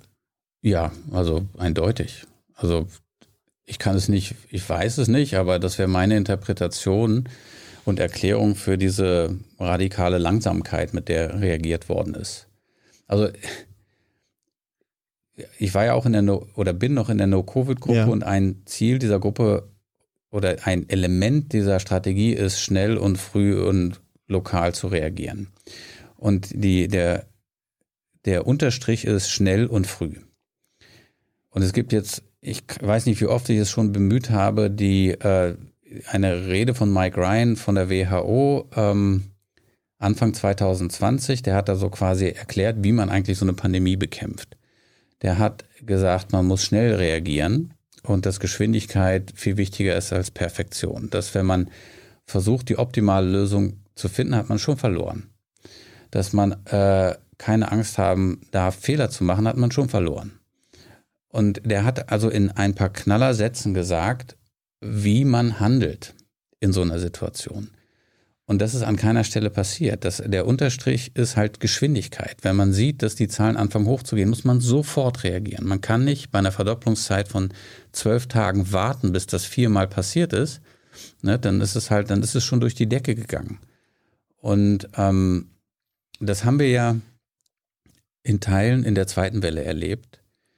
Da wurde ganz lange über Soft Lockdown, Hard Lockdown diskutiert. Es wurde diskutiert, wo finden denn die äh, Ansteckungen stand? Sind es die Clubs oder ist es ÖPNV oder sind es die Schulen? Nein, die Schulen sind es nicht. Keiner weiß das. Niemand mhm. weiß das, weil man das nicht messen kann. Man kann da Ideen haben dazu, aber man muss dann sagen, okay, wir müssen jetzt handeln und wir müssen schnell handeln. Und was passiert ist, dass lange diskutiert worden ist, das stört mich auch jetzt immer in diesen Differenzierungsdiskussionen. Ah, wir müssten das machen, wir müssen das machen. Nee, das hier ist wichtiger, aber das hier ist doch viel wichtiger, wir müssen das zu machen. Nein, wir müssen lieber das offen lassen. Das sind halt Diskussionen, die kosten Zeit. Wir müssen alles machen. Wir müssen alles machen, um diese Welle zu brechen. Das war in der zweiten Welle so, hat nicht funktioniert. Soft Lockdown musste dann Hard Lockdown durch den Winter durch. Der dritte Lockdown äh, oder die dritte Welle kam, weil sich im Hintergrund schon Alpha entwickelte aber die Fallzahlen runtergingen. Und obwohl nur 30 Prozent der Bevölkerung gegen die Lockerung von oder für Lockerung waren. Ja, zwei wurde, Drittel waren für härtere oder gleichbleibende Maßnahmen. Genau, ja. äh, wurde das dennoch gemacht. Auch eine irre Sache, weil man sich ja überlegen muss, dann wird politisch entschieden, was eine Minderheit will. Ist ja irre eigentlich. Ne? Hast du mit Politikern äh, darüber mal gesprochen? Vereinzelt, ja. ja. Da, wo ich, Und was, äh, was sagen die? Wenn, wenn naja, du denen ich, na, die sind eigentlich der gleichen Meinung, dass sie das nicht verstehen, dass das irre ist und so. Und, ähm, Aber sie machen es trotzdem? Ja, ich glaube, das ist halt ein systemisches Ding. Also hm. offenbar haben wir ein System. Wir sehen, wir haben es jetzt vermehrt gesehen, auch in der vierten Welle. Das sind, ich glaube, das sind alles Leute, die das auch äh, anders haben wollen, aber es ist halt auch so ein vernetztes System. In dem Buch rede ich auch mhm. über Netzwerke ja. und ähm, dann passieren in dieser vierten Welle, ja, die ja wirklich mit einer rasanten Geschwindigkeit hochgegangen ist, jedes Mal, wenn das passiert, sind Fragezeichen im Raum. Also in der zweiten Welle war es, äh, hm, reicht denn der, wo finden die Ansteckungen statt? In der dritten Welle, äh, was ist mit Alpha und wir müssen irgendwie, das, die Fallzahlen gehen doch runter. Und in der vierten Welle war es, äh, Impfungen sind ja da und ähm, Hospitalisierungsinzidenz ist plötzlich wichtig, totaler Schwachsinn gewesen, also ehrlich. Ähm, und immer gibt es dann so Fragen, an denen, die, an denen alle sich aufhängen. Und manchmal auch immer wiederholt, also fast so, als würde man aus Fehlern nicht lernen können. Fehler sind ja super. Ne? Es ist eine Riesenquelle fürs Lernen. We only learn from our mistakes. Genau, und da fehlt auch vielleicht hierzulande so ein bisschen so eine Fehlerkultur. Eine Fehler hat immer was mit Versagen zu tun. Und ich glaube, in diesen politischen Systemen ist das ganz schlecht, wenn man Fehler macht. Ähm, und deshalb wird es vermieden. Also es ist ja, und dann passieren solche Dinge, das ist ein, auch ein Element dieser vierten Welle gewesen. Dann höre ich, es gibt kein, nie wieder Lockdown. Es, gibt, es wird keinen Lockdown geben. Es, es wird, wird, keine, keine Impfpflicht, Impfpflicht geben. geben. Also wie man das in einer Pandemie, in der so viele Dinge passieren, die völlig unvorhersagbar sind, äh, sowas sagen kann, ist ja irre eigentlich. Ne? Also wie, wie, kann man, wie kann man das sagen? Man kann es doch gar nicht sagen. Warum wird es dann doch gesagt? Ich glaube, es ist sozusagen ähm, sowas wie ein Versprechen was gemacht wird, weil es vielleicht fast als mutiger Schritt empfunden wird. Also ich stelle mich hin und sage, es gibt keinen Lockdown. Obwohl vielleicht unterbewusst gewusst wird, dass äh, das gar nicht versprochen werden kann. Und ich finde das deshalb auch so bezeichnend, weil was man verspricht, ist etwas nicht zu tun. Also niemand sagt, ich mache dies oder ich mache das, sondern ganz viele Leute sagen, ich mache dies nicht. Also es, es, es wird praktisch die Passivität zur Kultur oder die Passivität zur politischen Entscheidung. Äh, und das, das dominiert auch jetzt nicht nur diese Pandemiepolitik, sondern ich sehe es halt immer wieder in so politischen Dingen. Ist, das wird es nicht, nicht geben mit uns. Das wird es nicht geben. Es ist, es ist sozusagen ein, also alle sagen äh, ein, ein Schutzversprechen, naja, das eigentlich sagt, damit werden wir euch nicht belasten. Ja, und es ist ja genau das auch, aber es ist immer so ein Versprechen von nichts. Also äh, es mhm. wird immer gesagt, was nicht passiert. Und das ist halt so wenig konstruktiv und es ist so wenig kreativ auch. Ähm, es ist halt nicht, äh, es wird ja keine Lösung versprochen. Ich löse das Problem mal so, sondern das wird es nicht geben. Kohleausstieg 2030 wird es nicht geben. Äh, Speedlimit auch, ja, ja, genau. Aber, ne, aber man hört ja, es immer, also die sagen immer alle, was es nicht geben wird. Und, und was vom komischen Land leben wir, wo immer andauernd gesagt wird, was es alles nicht geben wird. Das ist ja wie wenn ich in den Zoo gehe und, und äh, mir wird gesagt, das gibt's da nicht, das gibt's da nicht und das gibt's da auch nicht. Also man kann doch, man muss das mal umdrehen und sagen, was es alles geben wird. Hey Leute, der heutige Supporter dieser Sendung ist ihr alle. Und ihr alle seid die beste Unterstützung für unabhängigen, kommerzfreien Politikjournalismus auf dem Publikumsmarkt. Und darum bin ich ein Fan davon. Also ein Fan von euch. Macht weiter so. Per PayPal oder Überweisung. Danke dafür und jetzt geht's weiter. Vor, vor, äh, das, äh, vor dem Hintergrund dieser Position, wie bewertest du ähm, das, was jetzt sozusagen in der vermutlich letzten Runde in dieser personellen mhm. Konstellation, Kanzlerin Merkel und die mhm. Ministerpräsidenten der Länder, die haben ja jetzt dann doch relativ kräftige oder wuchtige Maßnahmen mhm. beschlossen. Nicht? Ja. Also äh, 2G, Vorschrift, wer nicht geimpft mhm. ist, wird praktisch ähm, nach diesen Beschlüssen äh, außer tägliche Einkäufe mhm. und Arzt und mhm. Apotheke nirgendwo in ein Geschäft gehen äh, können. Es wird weitestgehende äh, Kontaktverbote mhm. für nicht Geimpfte gegeben. Äh, Was an diesen Maßnahmen mir besonders gefällt, das will ich eindeutig mhm. sagen, also es kommt ja sehr spät, ähm, aber ich kann ja die Zeit nicht zurückdrehen. Ja. Insofern will ich jetzt mich nur auf diese, was an diesem Maßnahmenkatalog besonders überzeugend ist für mich, äh, weil ich mich beschäftige mich ja mit, wie Kontakte, was für einen Einfluss die auf das Infektionsgeschehen haben, dass es sehr viele verschiedene äh, Elemente in diesen Maßnahmen gibt. Also es wurde nicht gesagt, wir machen das, das absolute Minimum von dem, was wir machen können, sondern wir machen jetzt mal ganz viel damit möglichst schnell diese, diese, dieses Desaster abgewendet wird, was vor uns steht, nämlich dass die Kliniken alle volllaufen. Und das ist hier äh, wirklich auch was, ich habe mir das angeguckt, ähm, nicht ganz im Detail, aber schon ähm, überflogen. Mhm. Und es gibt halt ganz viele Elemente, die auch sehr wichtig sind, zum Beispiel das Gruppengrößen beschränken. Das, ich weiß, dass das sehr wichtig ist, ist da drin. Also 50 Prozent Reduktion, 30 Prozent Reduktion, dass man äh, auch dafür sorgt, dass halt die Dynamik, die sehr stark von der äh, noch ungeimpften Bevölkerung angetrieben wird, dass das reduziert wird. Also es sind schlaue und sehr vielseitige Maßnahmen. Das ist auch relativ neu, finde ich. Ähm, und das fand ich jetzt erstmal überzeugend. Bin auch froh, dass das so gekommen ist. Ähm, was äh, ich weiß aber nicht, ob es ja, ausreicht. Also ja, ja. das wäre sozusagen die nächste äh, Frage gewesen. Mhm. Reicht das aus, um die äh, Dynamik, also die vierte Welle kann man mhm. damit vermutlich nicht brechen, das denkt, glaube ich, mhm. auch keiner, aber es geht jetzt vielleicht eher darum, eine fünfte Welle, äh, eine harte fünfte naja. Welle zu verhindern? Oder äh, geht es oder lässt sich tatsächlich die vierte Welle damit noch, ich weiß nicht, brechen oder abmildern? Also viele der Elemente, die da drin, also es gibt drei Elemente mhm. in, in diesen Maßnahmen. Das eine geht äh, sozusagen geht es ums Impfen, also mehr Impfschutz. Ja. Das ist mittel- bis langfristig wichtig. Dann gibt es Maßnahmen da drin, die, äh, die beziehen sich allein auf Kontaktreduktion, also dass halt weniger Kontakte stattfinden. Und dann gibt es Maßnahmen da drin, die das mischen, nämlich sozusagen Kontakte unter Ungeimpften zu reduzieren.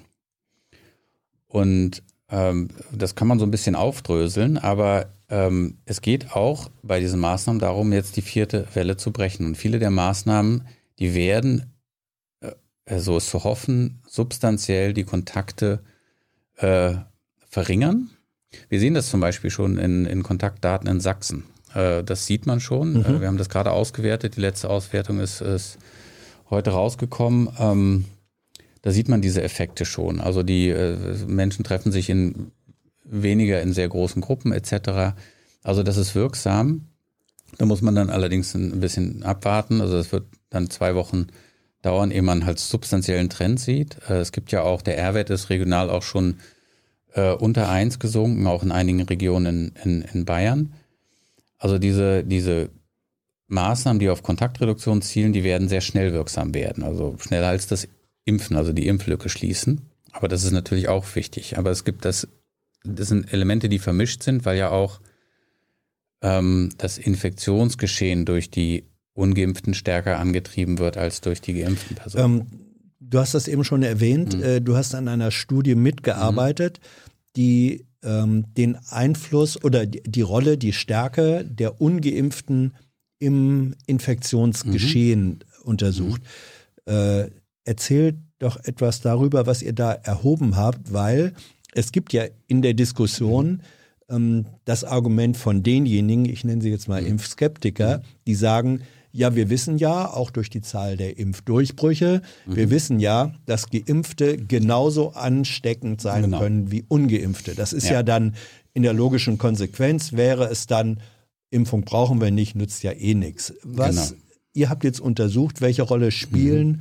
Ungeimpfte im Vergleich zu Geimpften im Impfgeschehen. Was ist da die, was sind da die wichtigen Aussagen? Ja, das ist genau der wichtige Punkt. Also wir wissen, es gibt Impfdurchbrüche. Wir wissen auch, dass geimpfte Personen am Infektionsgeschehen teilnehmen. Ja. Und auch vermehrt landen äh, geimpfte Personen auf den Intensivstationen. Jetzt ist es aber so, wenn ich das jetzt sage, so, dann, ähm, dann ist es ja wichtig, dass, wem auch immer ich das sage, dass das richtige Bild entsteht im Kopf.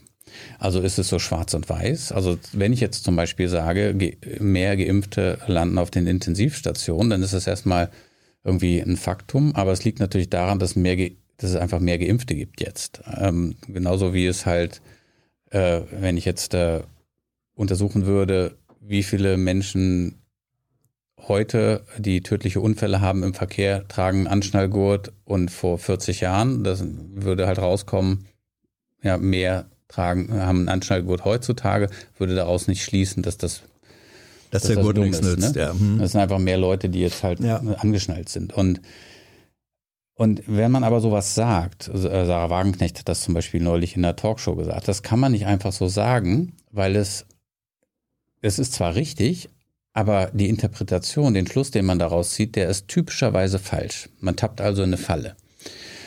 Und deshalb war es wichtig, mal zu untersuchen, mit den Daten, die man hat, in den verschiedenen Altersgruppen, äh, für verschiedene Impfeffektivitäten der Impfstoffe zu schauen, welchen Teil dieses R-Werts wird von welchen Ansteckungen eigentlich äh, zusammengesetzt. Mhm. Also wenn man zwei Gruppen hat von Menschen, Geimpfte und Ungeimpfte, dann können ja Ungeimpfte Ungeimpfte anstecken, Geimpfte können Geimpfte anstecken, Ungeimpfte können Geimpfte anstecken und Geimpfte können Ungeimpfte anstecken. Also es gibt sozusagen vier eine Torte mit ja. vier Möglichkeiten. Ja.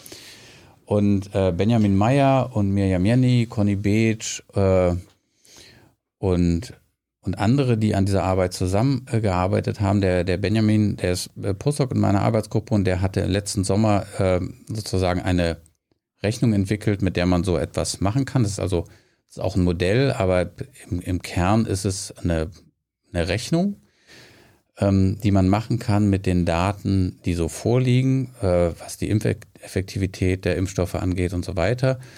Und wenn man das macht, dann kann man in etwa abschätzen, wie viele dieser verschiedenen vier Sorten Ansteckung, wie viel passieren. Und da zeigt sich halt, dass zum Beispiel 50 Prozent, also in einem, wenn der, wenn die Impfstoffe sehr effektiv sind, sehr effektiv vor äh, Ansteckung schützen, dann sind es etwa 50 Prozent der Ansteckungen, die zwischen Ungeimpften passieren. Also ungeimpft, ungeimpft, obwohl die Gruppe ja nur 30 Prozent der Bevölkerung mhm. ausmacht, etwa.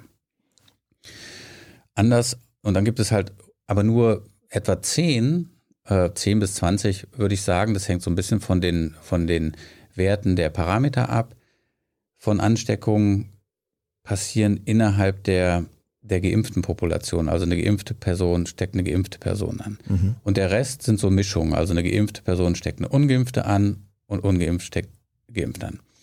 Das hängt so ein bisschen von den Werten ab, aber das kann man sehr kontrolliert auch äh, analysieren. Aber so in der Größenordnung ist was das. Ist die, mhm. Was ist die generelle These äh, daraus, so wie du es jetzt mir sagst? Mhm. Und ich gehe mal davon mhm. aus, dass das äh, sozusagen signi äh, mathematisch mhm. signifikant genau. ist. Mhm. Klingt es so, als würdest du sagen, ähm, obwohl die ungeimpften eine Minderheit in der Gesamtpopulation mhm. darstellen, sind sie involviert, aktiv oder passiv, mhm. in eine große Mehrheit der Infekt des Infektionsgeschehens. Genau, aber ist eben, das so? Ja, das ist so. Ähm, aber was, das kann man schnell interpretieren und sagen, die, die Ungeimpften sind schuld oder sowas. Mhm. Das passiert dann sehr schnell und mhm. man polarisiert. Aber was, was in diesem Bild ja sind ja nicht nur die Ansteckungen, die generiert werden durch die Ungeimpften, sondern sie werden auch angesteckt. Ja, deswegen habe ne? also ich habe jetzt also bewusst vom Opfer, Infektionsgeschehen. Ne? Und, äh, und die Impfung, ja. wir wissen ja, die Impfung schützt vor schwerer Krankheit.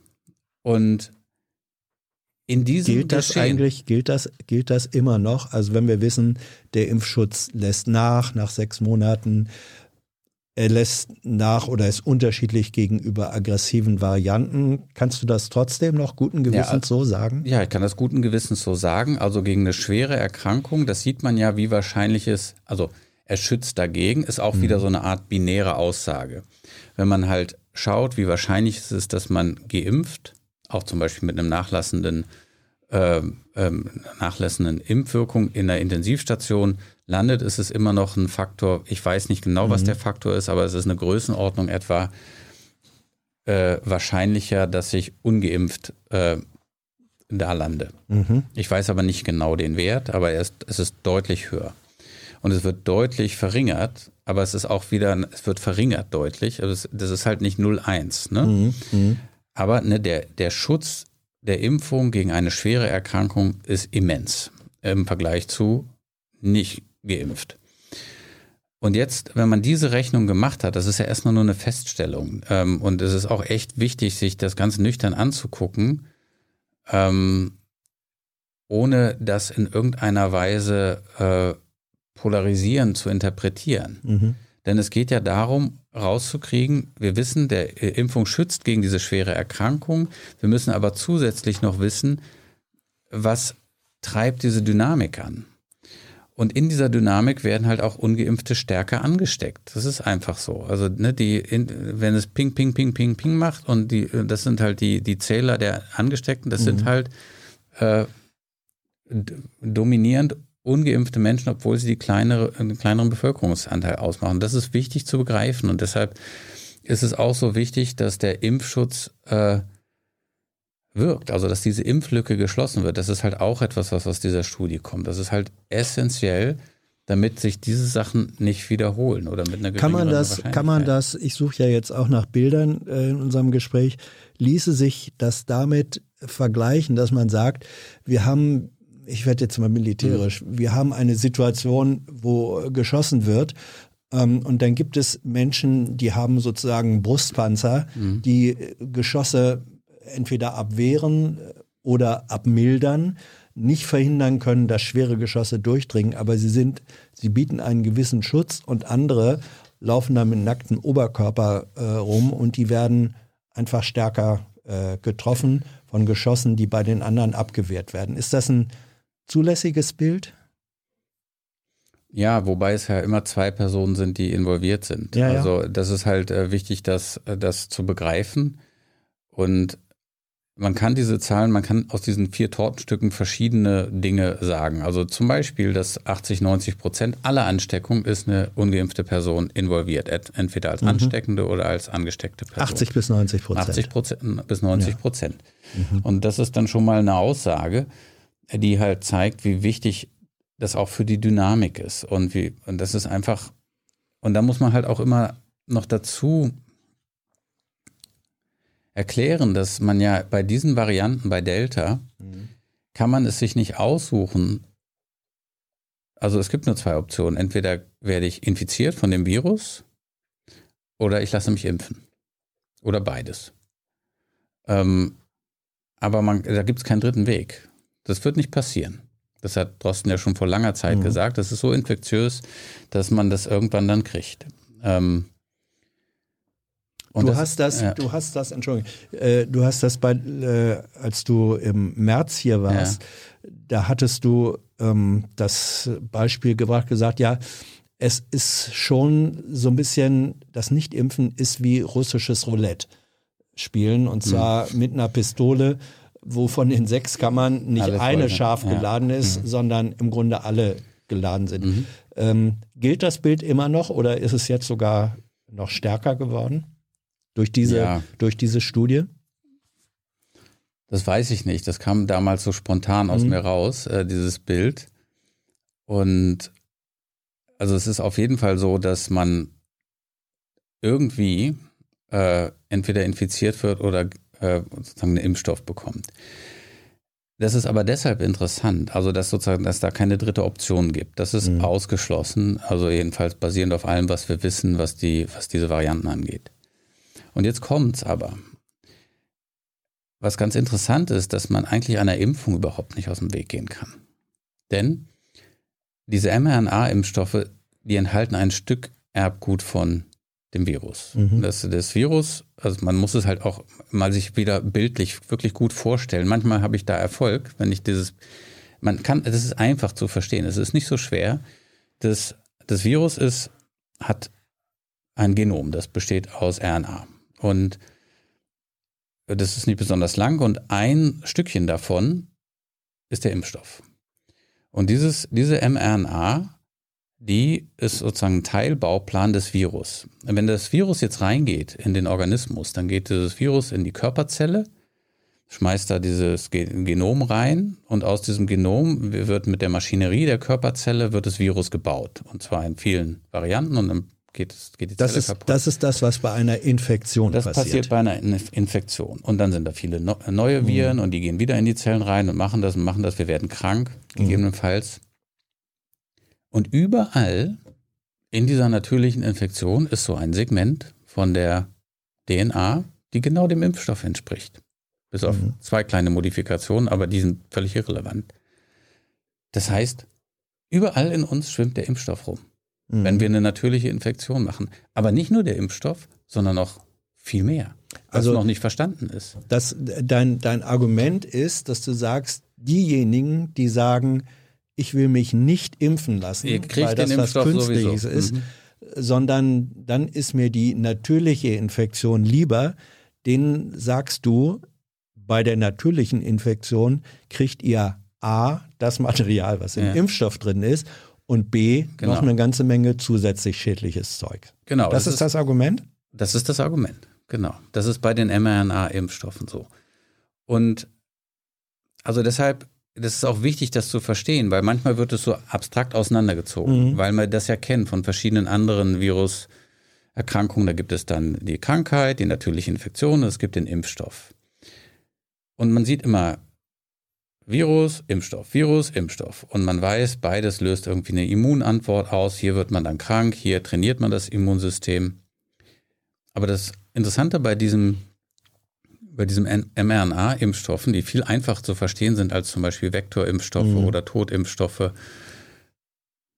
ist einfach, dass man tatsächlich, also die Substanz, die in den Körper reingeht, in die Zellen und die dann, woraus diese Spike-Proteine, das sind immer diese ja, roten ja. Nibbel auf den Viren, in den Bildern äh, gebaut werden. Ähm, dieses Zeug ist in unkontrollierter Masse im Körper, mhm.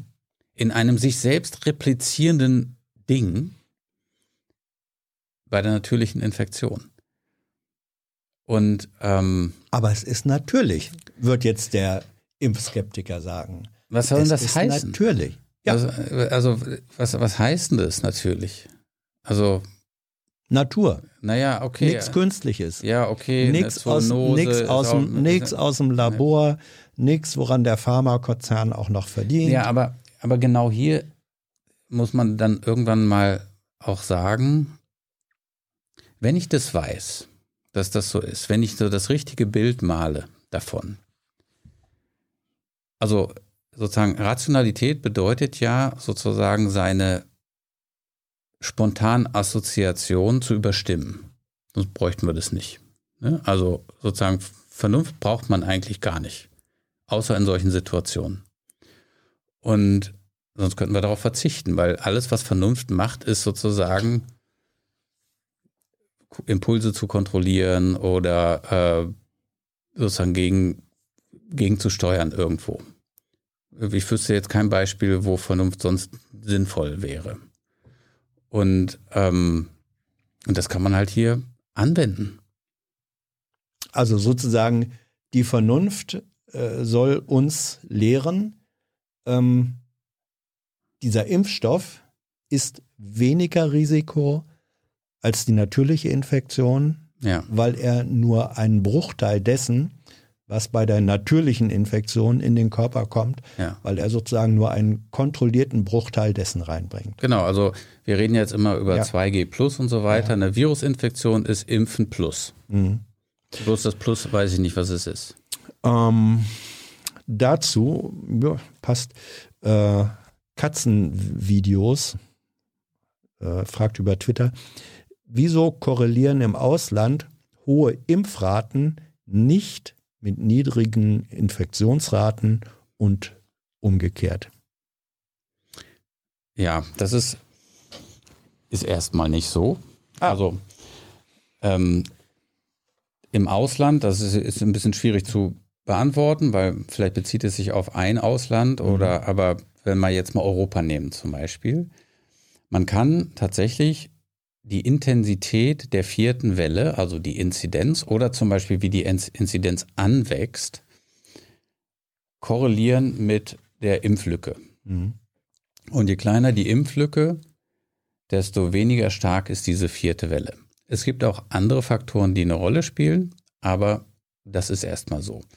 Es gibt dann natürlich Ausnahmen. Das ist sozusagen, wenn man das so aufmalt als Grafik, ist das nicht so eine gerade oder so eine ganz glatte Kurve, sondern das sind nur Punkte, die darum wackeln, aber eine Korrelation ist eindeutig auch für die deutschen Bundesländer und, und auch für verschiedene europäische Länder, wenn man die vergleicht. Mhm.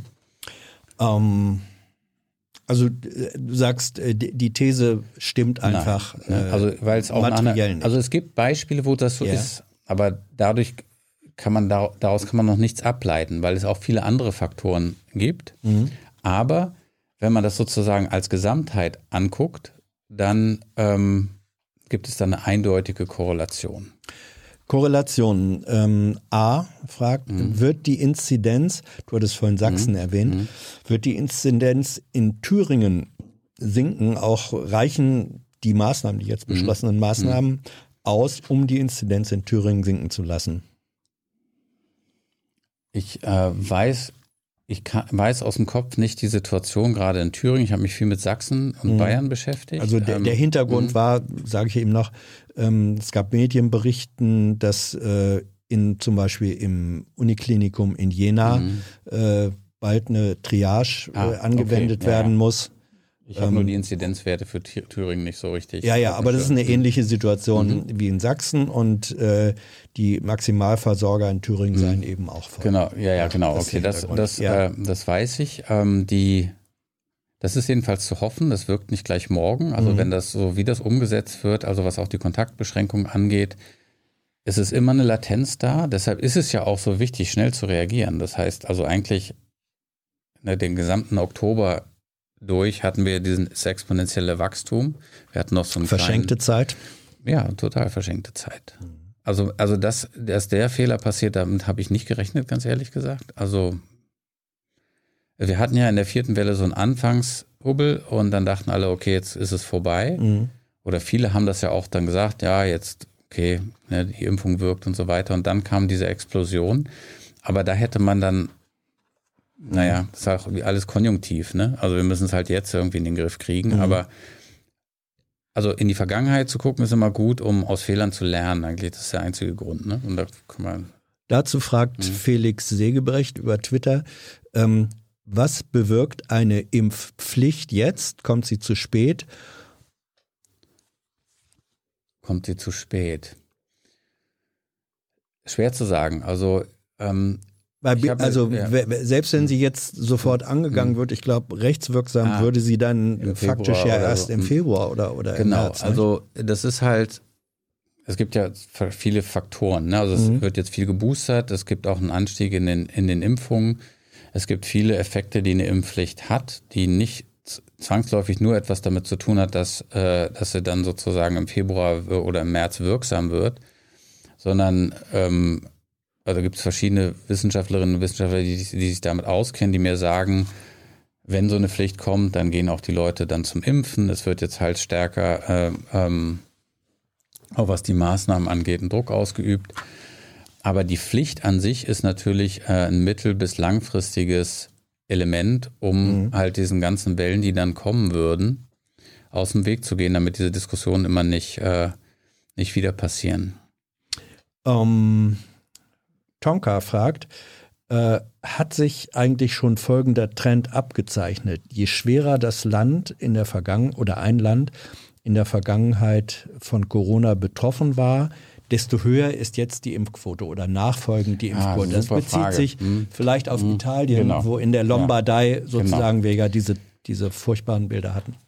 Also das kann, also ich habe da nur so anekdotische Beispiele. Mhm. Italien, Portugal ist auch ein Beispiel. Ähm, die ich so anführen würde. Aber ob das schon mal so wissenschaftlich untersucht ist, weiß ich nicht. Aber ich hatte auch den Eindruck, ne? Also ähm, Italien, Portugal hatte ja auch nochmal eine starke Welle und eine sehr hohe Impfquote. Und ja. ziemlich radikale mhm. Maßnahmen. Brasilien der, auch ein äh, Beispiel. Ja. Ne? Die haben halt so eine Pfeife da als Präsident und ja. äh, halten vielleicht mehr zusammen oder so. Oder ich weiß nicht, was da die Faktoren sind, aber ähm, und dann gibt es auch wieder Beispiele, wo das halt nicht so ist. Ne? Aber es, ich glaube, es gibt Beispiele dafür. Hm. USA zum Beispiel. Patrick Wieland, ähm, könnte man nicht künstlich eine besonders äh, ansteckende Virusvariante herstellen, mhm. die aber ungefährlicher ist und damit die anderen Varianten verdrängen? Also sozusagen mhm. äh, das Virus mit seiner mhm. eigenen, mit seinen eigenen Mitteln schlagen. Ist das? Ja, clevere Idee. Mhm. Ja? Ähm, ich weiß nicht, ob man das kann. Dazu bin ich, mhm. zu, ich bin ja kein Virologe. Mhm. Aber ein Punkt möchte ich dazu anmerken, ist, das ist der, dass aus Sicht des Virus, also aus evolutionstheoretischer Betrachtungsweise, ist es ja, also für das Virus ist es ja gut, wenn es uns gar nicht krank macht oder nur so ein bisschen, dass wir vielleicht irgendwie ein bisschen eine laufende Nase haben oder so. Dass wir, Warum ist das gut fürs? Damit es gut anstecken kann. Ne? Also, ah ja. Also das Virus hat ja nichts davon, dass es uns krank macht. Mhm. Also dass es das will tötet. sich nur vermehren. Genau, also, ja. also das wird jedenfalls selektiert. Das mhm. Virus will ja nichts, aber das würde halt dann selektiert. Deshalb ist ja auch diese Sorge bei Omikron so, dass halt diese Evolutions- Schritte, die es in, durchgemacht hat, äh, das sind ja eine ganze Reihe, die zum Beispiel in einer chronischen, chronisch infizierten Person stattgefunden haben können und dann tritt es halt aus und es hat eine hohe Übertragbarkeit, aber eben vielleicht keine, macht, macht es nicht besonders krank. Mhm. Wenn man diese, diese Richtung weiter extrapoliert, dann hat man irgendwann ein Virus, was extrem ansteckend ist, aber praktisch nicht mehr krank macht. Ja, ne, dann, dann, das wäre doch nicht schlecht. Wäre super, könnte dann auch den äh, anderen Virus vielleicht äh, oder die anderen Varianten verdrängen. Ich weiß aber nicht, ähm, dazu weiß ich auch zu wenig über Virusevolution, mhm. inwieweit das schon mal passiert ist. Ähm, ich weiß, es gibt viele, viele Viren, die auch völlig harmlos sind. Aber ähm, das ist natürlich eine Idee, also die, die die, die Natur quasi von selbst irgendwann selektiert. Mhm. Äh, Neodym fragt, wie infektiös ist Covid im, also SARS-CoV, mhm. äh, im Vergleich zu anderen Krankheitserregern und wie viel stärker kann es durch Mutationen, Varianten noch werden? Lässt sich das sagen? Also äh, der, der, Ver der, mhm. Vergleich mhm. zu anderen mhm. Krankheitserregern, zu Masern, mhm. ich glaube, Masern ist, infekti ist ja. infektiöser, mhm. Grippe ist weniger infektiös. Genau. Also am Anfang äh, dieser der Wildtyp, der hatte, also das macht sich so ein wichtiger Parameter ist die sogenannte Basisreproduktionszahl. Mhm. Das ist, wie viele Leute man anstecken würde, dieser R-Wert, aber in einer, in einer Bevölkerung, die ganz normal sich verhält, wo es keine Masken, niemand Masken trägt und alle so quasi ganz normal sind. Mhm. Und ähm, da war der am Anfang so äh, etwas über eins, vielleicht in der Region von zwei, dann war bei Alpha, der war dann schon wieder etwas höher und jetzt sind wir halt irgendwie zwischen fünf und sieben, glaube ich, äh, wird geschätzt für die Delta-Variante. Und bei Masern schätzt man deutlich über zehn, zwölf und noch mehr. Mhm. Ähm, aber das ist nicht der einzige Wert. Es kommt auch darauf an, äh, wie lange man ansteckend bleibt äh, für die Dynamik von so einer Krankheit. Ich weiß aber nicht, wie viel Luft da nach oben ist. Ähm, also Masern gehört ja zu den ansteckendsten Krankheiten. Also viele der Kinderkrankheiten heißen so, äh, weil die halt sehr ansteckend sind und deshalb, wenn die endemisch sind, das heißt immer vorhanden sind in der Bevölkerung, dann stecken sie halt irgendwann Kinder an. Deshalb sind das tendenziell Krankheiten, die sehr ansteckend sind. Und ähm, aber auch nicht ein Umhauen oft. Also bei Masern ist das anders, aber mhm. So, und äh, ich weiß aber nicht, wie viel da nach oben noch Luft ist, ähm, was die Ansteckung angeht. Sollen wir eigentlich dein Cola-Glas nochmal auffüllen? Da ist ja noch ein bisschen drin. Ja, ja, ich sag ja nur, vielleicht wenn unser hm. Catering, ähm, bevor du, das ist ja anstrengend für dich hier, äh, das wissen wir wohl zu schätzen. Ich ähm, habe heute schon so viel geredet und muss dann ja. immer so ein bisschen meine Stimmbänder. Ja, ja, nee, ölen. deswegen ja. Wir versuchen ja hm. aufmerksame Gastgeber mhm. zu sein. Äh, Silvan Richter fragt, wieso wird momentan ein umgekehrter Darwin zugelassen von Politik und Wissenschaft? Ist da, äh, was ist der umgekehrte Darwin? Das würde ich, das würde ich auch gerne wissen. Habe ich noch nie gehört.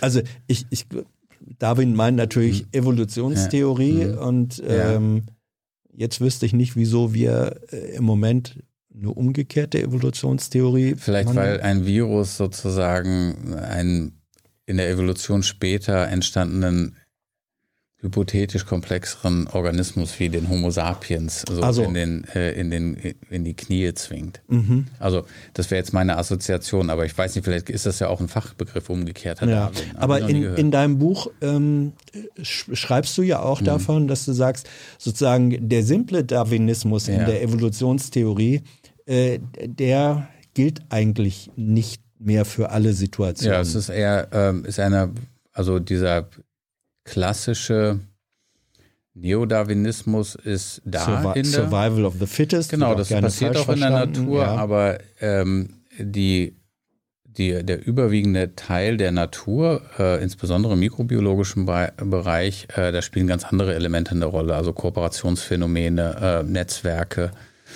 äh, Symbiosen. Also ich das ist jetzt eine kleine ja. Exkursion, aber es ist wichtig, das zu sagen, dass, ähm, weil dieses neodarwinistische Denken, das ist ja etwas, was wir zum Beispiel auch aus der Biologie äh, übernommen haben in unsere Gesellschaft. Ne? Wir denken ja irgendwie, Wettkampf ist wichtig ne? und äh, äh dieses libertäre Denken. Dabei ist, das passiert zwar und so ist ja auch sozusagen der Neodarwinismus, da ist das ist sozusagen Wettkampf, Wettstreit ähm, um Ressourcen, was ganz Essentielles. Aber ähm, gerade in den letzten Jahrzehnten in, äh, hat man halt gefunden, dass es eigentlich zwar eine Erscheinung ist, aber eine Randerscheinung. Also, mhm. dass die meisten Organismen sind in kooperativen äh, Zusammenhängen mit anderen Organismen. Also nur so ein Beispiel. Äh, es gibt kein Tier und auch keine Pflanze und hat es jemals gegeben in der Erdgeschichte, die nicht in einer kooperativen Gemeinschaft mit Mikro Organismen war. Das war noch nie da. Also du, ich, der Kaktus, der da hinten steht, ist mit tausenden, hunderten verschiedenen Spezies von Mikroorganismen, Mikroorganismen in einem symbiotischen Verhältnis. Das heißt, wir könnten ohne unser Mikrobiom, würden wir krank. Mäuse, die man züchtet, ohne Mikrobiom sterben. Keine Pflanze existiert ohne die, das Zusammenspiel mit Mikroorganismen oder Pilzen. Ähm, das ist ne, das, dieses, dieses Kooperative ist das wesentliche Element der Natur. Und das konnten natürlich viele Leute, die so aus dieser neodarwinistischen oder dann sozialdarwinistischen, wo das dann hinübertragen worden ist, nicht wissen, weil sie halt kein, das nicht gesehen haben oder vielleicht auch nicht sehen wollten, weil das ist ja auch aus einer sozusagen wissenschaftskulturell ähm, aus einer, ne, sozusagen aus dem British Empire quasi rausgewachsen mhm. irgendwie. Und das ist, sind so Erkenntnisse, die eigentlich so äh, dann auch gekommen sind und jetzt aber auch stellt sich das halt durch, durch neue Sequenziermethoden raus, dass äh, all diese Mikroorganismen in so äh, Netzwerken zusammenarbeiten und, und kooperieren. Und das ist das, was die Natur selektiert. Also eine große Heldin von mir, Lynn Margulis, mhm. Die ich auch erwähne in dem Buch, die hat halt gesagt, ne, die, die, das Leben hat die Welt nicht durch, äh, durch Krieg, sondern durch Zusammenarbeit erobert. Und das stimmt. Und, ähm, und das ist ein wichtiges Element da drin. Und jetzt weiß ich aber gar nicht mehr, wie wir drauf gekommen sind. Also wir sind Darwinismus. Ja, ja, genau. ja, ja, ja. Äh, wir sind, genau. wir sind drauf gekommen, äh, ob, ob im Moment sozusagen eine Art Antidarwinismus mhm, äh, genau. da produziert wird. Ähm, weil wir jetzt doch auch wieder bei deinem mhm. Buch gelandet sind, was ich eigentlich gut finde. Ähm, Nightmare Reality fragt, kann die Chaos-Theorie helfen, die Pandemie zu verstehen und wenn ja, wie? Ähm, ich glaube, mhm. einiges von dem, mhm. wie du Zusammenhänge und die Erkenntnis mhm. von Zusammenhängen ähm, im Buch beschreibst, hat was zu tun mit dem, was Chaos-Theorie ja, macht. Ähm, es ist auch ein wichtiges Element bei der Pandemie. Mhm. Ähm, Sag eben, was Chaos-Theorie ist. Also Chaos-Theorie ist, ähm, also ist erstmal eine Theorie, aber ja. es ist auch etwas, was in der Natur passiert. Also es ist eine Theorie, die bestimmte Naturphänomene beschreibt, die bestimmte Eigenschaften haben. Die erkläre ich ganz kurz. Mhm. Ähm, es gibt halt Naturphänomene, die ähm, man sehr schwer nur vorhersagen kann. Wetter. Mhm. Also wieso ist das eigentlich so, dass ich das Wetter nicht drei länger vor, vorhersagen ja. kann? Warum? Ja, warum? Also es geht ja eigentlich einen Tag ganz gut, mhm. zwei auch, vielleicht auch drei mhm. und dann nicht mehr.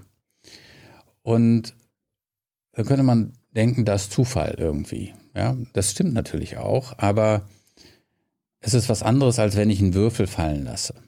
Ähm, das ist ja auch was Zufälliges. Also ich kann ja einen Würfel, wenn ich ihn werfe, nicht sagen, was für eine Zahl da kommt. Oder es wäre schön, wenn man das könnte, aber das geht nicht. Und das liegt daran, dass diese Systeme chaotisch sind.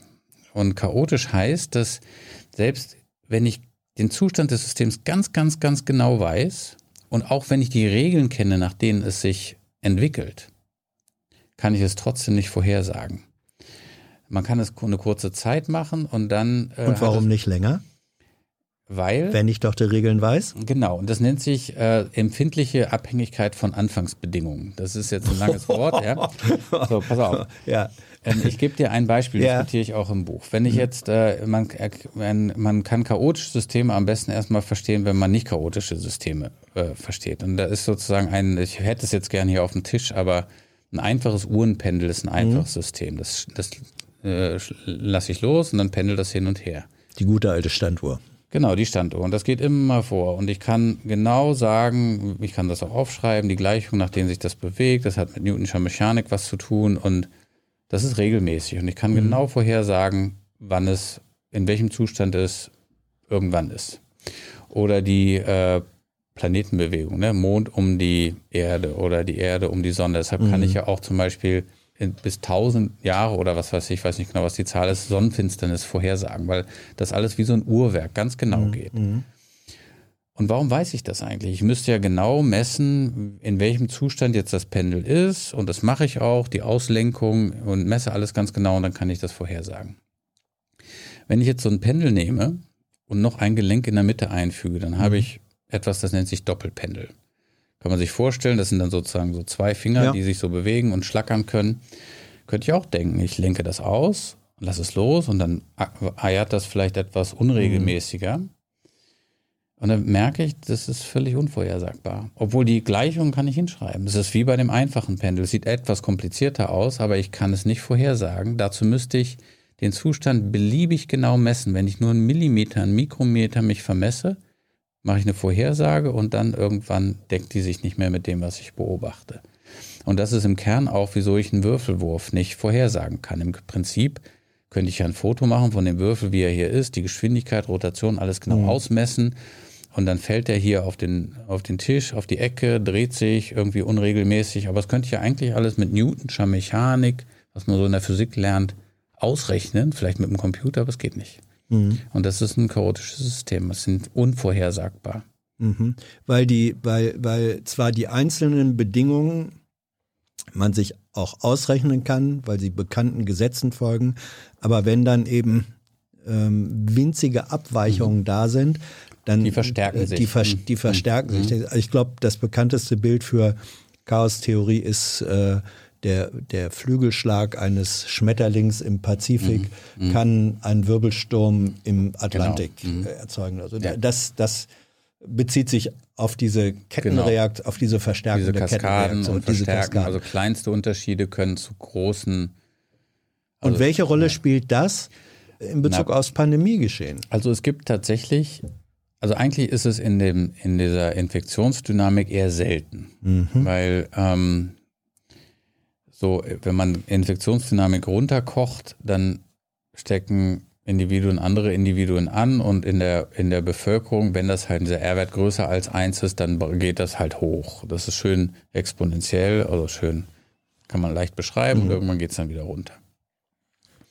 Das ist so nicht wirklich chaotisch. Ähm, für so ein System, um, damit es chaotisch wird, da braucht es noch mehrere Zutaten. Das ist übrigens auch eine Einsicht, warum halt Infektionsdynamik eben nicht so kompliziert aussieht. Ähm, wenn man jetzt aber zum Beispiel das, die gesellschaftliche Reaktion damit rein faktorisieren könnte, dann kann das tatsächlich passieren. Also es gibt epidemiologische Situationen, wo sowas chaotisch wird. Das ist nicht so häufig so in, in der Infektionsdynamik aufzufinden. Es gibt so Beispiele dafür. Aber jetzt in der Pandemie ähm, ist, es, ist es eher nicht so. Mhm. Ähm, das, aber es können, weil wir vorhin ja auch die Frage hatten, wieso ist es so, dass in manchen Regionen der Welt mhm. äh, bei einer hohen Infektionslage dann auf einmal äh, eine, eine, niedrigere Inzidenz ist oder so? Kann das also, etwas damit ja. zu tun haben, dass Faktoren wie mhm. soziales Verhalten äh, damit reinspielen ja. und dann doch für, sagen wir mal, chaotische Momente mit Das ist möglich. Also die bei der, bei der, bei der bei den chaotischen Systemen ist es so, dass ich tatsächlich die Gesetzmäßigkeit, nachdem sich das System verhält, genau kenne. Ich kann sie mhm. hinschreiben. Das ist bei diesen pandemischen Situationen nicht so.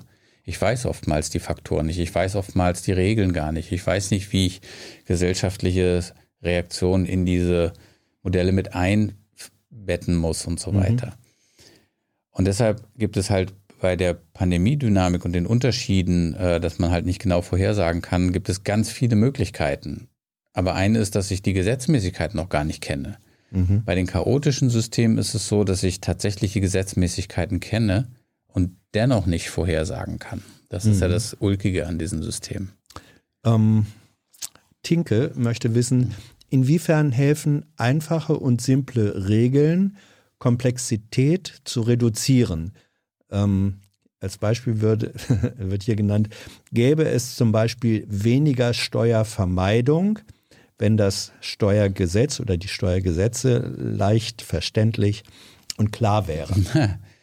Naja, also generell ist ja sozusagen die Idee, dass man komplexe Systeme versucht zu reduzieren, damit man gegebenenfalls simple Regeln entdeckt, die mhm. das alles machen, wie der Stier. Ne? Ja. ne? Was sind so die essentiellen, wesentlichen Elemente, die das dann zum Stier machen oder die ein komplexes Phänomen dominieren?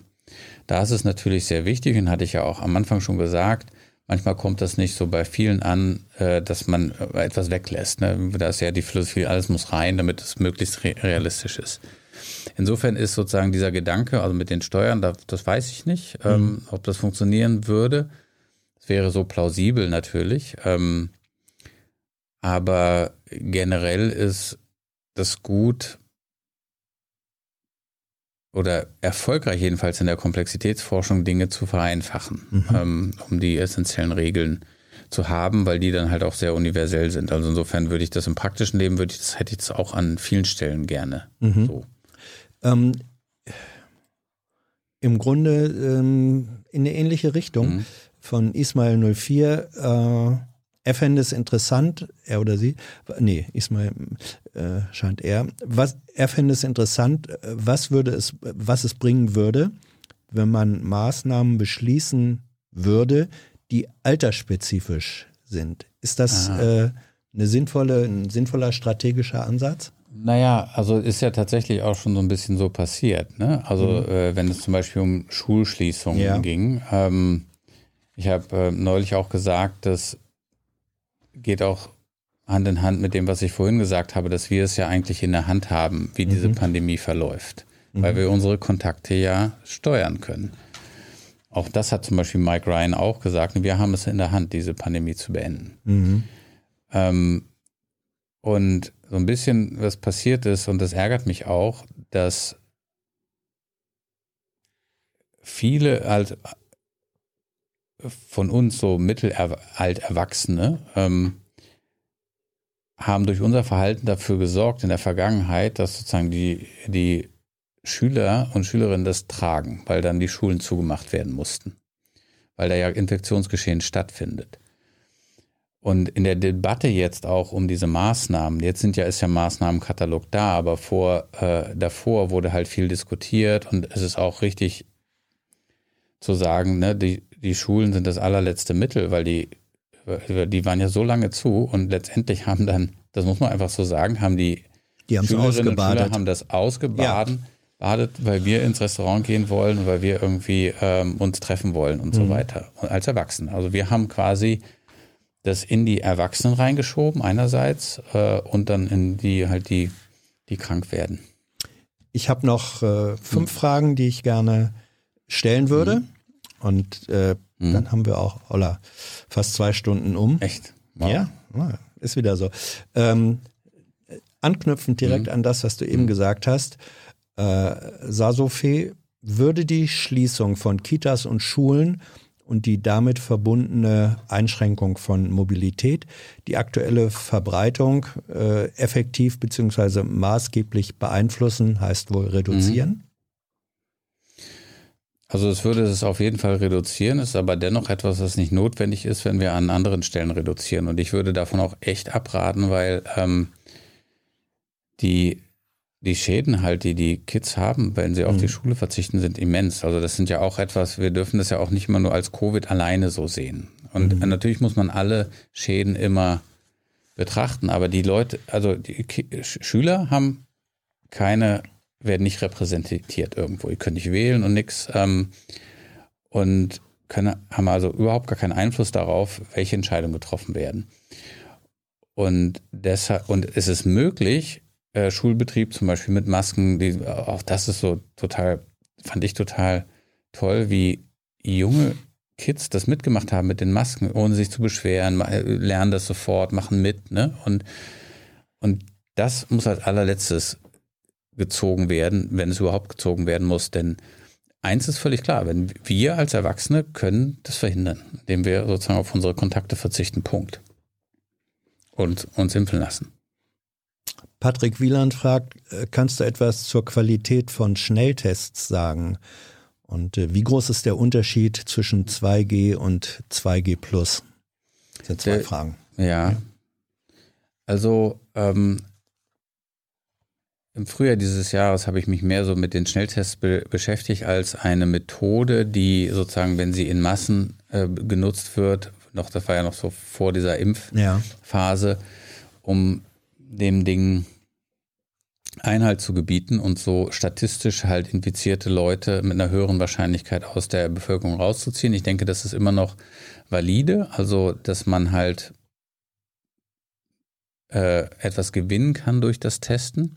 Ich bin mir aber nicht so sicher, äh, was die Effektivität angeht und wie stark das wirksam ist, ähm, die Pandemie einzuschränken. Es ist halt total wichtig, und das ist der, der wichtige Punkt übrigens auch bei den Maßnahmen, dass die 2G-Regeln und 2G Plus, wenn es dann 2G Plus erweitert wird, ähm, tatsächlich auch überprüft werden. Das ist halt ein ganz wichtiger Punkt. Ne? Also, dass es tatsächlich 2G auch 2G ist.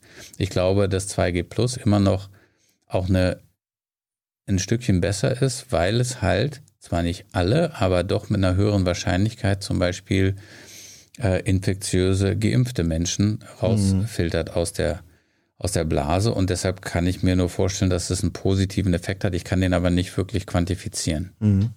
Ähm, dann war zu dem, weil wir vorhin gerätselt hatten, was mhm. umgekehrter Darwin wohl mhm. ist. Äh, da wird jetzt angeboten, mh, hm, umgekehrter Darwin sei, man schützt vorwiegend Menschen, die beim normalen Darwin sterben würden. Ob das gemeint ah. war, aber äh, relativ ja. Hm. sarkastische hm. Formulierung. Ja, das stimmt. Hm. Mhm. Ähm, also es ist tatsächlich so, dass ja? ähm, das ist auch evident offenbar, dass geimpfte Personen ja oftmals auch vorsichtige Menschen sind. Mhm. Also die auch wirklich unbegründet Angst davor haben, infiziert zu werden oder auch Angst davor haben, jemand anderen zu infizieren. Das ist auch etwas, worüber wir noch nicht so gesprochen haben, dass sozusagen die, die Impfung ja auch ähm, eine soziale Handlung ist. Ne? Ich habe neulich mal gesagt in einem Interview, Impfen ist menschlich. Also es hat auch eine menschliche Komponente, weil man dafür sorgt, dass man keine andere Person krank macht. Ja, da kommt, an der Stelle kommt regelmäßig das Argument, was wir, mhm. über das wir vorhin schon mhm. kurz gesprochen mhm. haben. Wenn aber Geimpfte doch andere anstecken ja, können. aber mit einer geringen, geringen Wahrscheinlichkeit. Ja. Ne? Also es ist halt. Ähm, also der Schutz besteht nicht darin, mhm. dass man sagt, ein Geimpfter kann gar keinen anderen anstecken. Nein, nee, so ist es nicht. Es reduziert die Wahrscheinlichkeit halt deutlich. Wahrscheinlichkeit, und das, ich, ich ja. trage ja auch eine Maske, nicht nur um mich selbst zu schützen, ja. sondern um keine andere Person anzustecken. Das ist halt nicht schwarz und weiß, aber es ist echt äh, sehr dunkelgrau mhm. weiß. Und ähm, klar, also ich kann ja auch, wenn ich jetzt mit, mit dem Auto irgendwie durch die Gegend fahre, ist nicht gewährleistet, dass ich niemanden umfahre. Ich werde natürlich alles dafür tun, das nicht zu machen. Ähm, aber es ist halt nicht garantiert. Und eine Garantie ist das nicht, aber dennoch ist es halt eine, eine substanzielle Reduktion. Und deshalb ist es auch was Soziales, das zu machen. Also dieser, äh, äh, ich glaube, letztes Mal, als ich hier gesagt, äh, als ich hier saß, habe ich gesagt, ne, das Virus ernährt sich von den Kontakten, also es mhm. lebt von unseren Kontakten. Das ist ja das Fatale an dieser Sache dass das Virus ohne diese Kontakte gar nicht existieren könnte und wir es aber auch über eine Waffe besiegen können, die auch was mit Kontakten zu tun hat. Ne? Dass wir also nicht nur uns selbst schützen, also das eine Ende von dem Kontakt, sondern auch die andere Person. Und das ist halt wesentlich ähm, für, für diese in dieser ganzen Impfdebatte. Aber ich habe die, wie war nochmal die Frage eigentlich? Ähm, ja, nee, die, die, die, äh, die Frage war, wir waren ja bei den bei der Frage äh, Schnelltests und ja, ähm, was da, danach kam doch die nee, ach so, der umgekehrte Darwin. Ja. Und aus dem umgekehrten ah, ja. Darwin hatten genau, wir dann genau, das, das, was, das auch Impfen passiert ist, dass halt die geimpften ja. Leute äh, sich jetzt auch stärker zurücknehmen, also stärker verzichten auf den mhm. Restaurantbesuch. Ähm, ähm, weil sie halt ja auch wissen, dass sie äh, angesteckt werden können, obwohl sie geimpft sind. Ähm, und äh, die nehmen sich halt einfach stärker zurück und wollen stärker dieses ähm, Infektionsgeschehen reduzieren, obwohl sie das natürlich weniger stark könnten als die Ungeimpften, die können sich einfach impfen sozusagen. Und das sieht man halt schon, ne? also der mhm. Verzicht. Mhm. Ähm, dazu passt die jetzt hier letzte mhm. Frage ein bisschen von Tobias, die kam über Twitter. Ähm, die Qualität der in Deutschland erhobenen Daten wird von vielen Seiten als schlecht oder unzureichend eingesetzt. Wie kann man mit solchen Daten verlässliche Modelle erstellen? Ja. Stimmt, die, stimmt der, der Satz, dass die Qualität der in Deutschland erhobenen Daten schlecht oder ja, das, also ist? Es gibt erstmal so viel, ganz viele verschiedene Sorten von Daten. Mhm.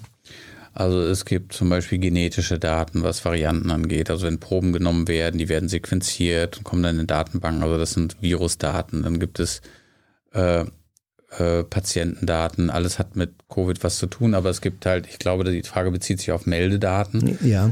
Ähm, also das kann natürlich viel, viel besser funktionieren. Also es gibt auch viele Länder, wo das deutlich besser funktioniert. Da finde ich es immer so ein bisschen problematisch, wenn man als Verantwortliche dann sagt, na ja, bei uns funktioniert es ja besser als in den und den und den Ländern, als sich sozusagen an den Ländern zu orientieren, wo es super klappt, damit man besser wird und was man machen könnte, um das zu verändern. Also im Bereich Digitalisierung, aber das wissen wir ja, äh, ist da echt viel Luft nach oben. Du arbeitest mit diesen äh, Daten, also deine, hm. deine Modellierungen hm. basieren ja auf, auf Daten. Einige, ähm, also wir erheben ja. viele Daten. Also ja. ähm, wir machen weniger äh, Modellierung, die von den Ist-Zuständen abhängt. Also machen wir auch. Also zum Beispiel dieses, diese Impfstudie, die wir gemacht haben, die muss mhm. relativ, da muss man wissen, wie viele Leute sind infiziert, in welcher Altersgruppe. Das ist aber das braucht man nicht sozusagen tagesaktuell, da brauche ich nicht einen Wert heute, sondern ich kann mir angucken, wie ist das jetzt die letzten Wochen gewesen und dann kommen ja auch diese Daten rein. Also das Problem bei der Datenerhebung oder bei vielen Datenerhebungen ist halt die Geschwindigkeit, ne? also mit Nachmeldungen und so. Mhm. Manchmal muss man halt den aktuellen Wert, wie der sich verändert, muss man sehr genau wissen und, und das könnte halt anders funktionieren. Besser. Es gibt auch, aber so was die, was die als Basis für die Modellierung gibt es andere Probleme, die viel größer sind, zum Beispiel die Dunkelziffer. Ja. Ähm, die muss man ja schätzen, das kann man auch dann wieder so indirekt ähm, oder andere Parameter, die man nicht weiß oder was, äh, wenn man sowas wie das Infektionsgeschehen sehr detailliert modellieren möchte, dann müsste man wissen, wie viel Infektionsgeschehen ist im ÖPNV, äh, beim Einkaufen, in den Schulen, im Job, im Büro und darüber weiß man halt wenig, also muss man da an, plausible Annahmen machen und die sind oft mit viel größeren Fehlern behaftet als die Daten. Und trotzdem ähm, gehst oder würdest du sagen, dass, dass eure Modellierungen eine äh, ne, ne belastbare Relevanz haben, trotz dieser Schwächen? Ja, ähm, das hängt davon ab, welche Fragen man stellt. Also ein wichtiger Aspekt, wenn man so komplexe Phänomene modelliert, ist, dass man die Modelle auf strukturelle Stabilität untersucht. Was heißt das? Also zum Beispiel bei dieser Impfstudie müssen mhm. wir sehen, da gehen ja verschiedene Annahmen rein und dann kommt ein Ergebnis raus. Und dann drehe ich an dem Annahmenknopf und gucke, wie die Ergebnisse sich ändern. Und wenn ich hier ein bisschen drehe und das Ding schlägt total aus und dann drehe ich ein bisschen zurück und es geht wieder, kommt ein völlig anderes Ergebnis raus, dann ist das Modell Mist. Mhm. Weil dann hängt es ja sehr sensibel von diesen Annahmen ab. Und wenn man das systematisch macht, nennt, das, nennt man das strukturelle Stabilität eines Modells. Wenn ich hier ein bisschen drehe und hier passiert praktisch nichts, dann ist dieser Parameter, an dem ich drehe, gar nicht so wichtig. Also wie halt so ein Equalizer an der Stereoanlage. Mhm. Äh, das ist halt nicht so wichtig wie der Lautstärkeregler. Ähm, und,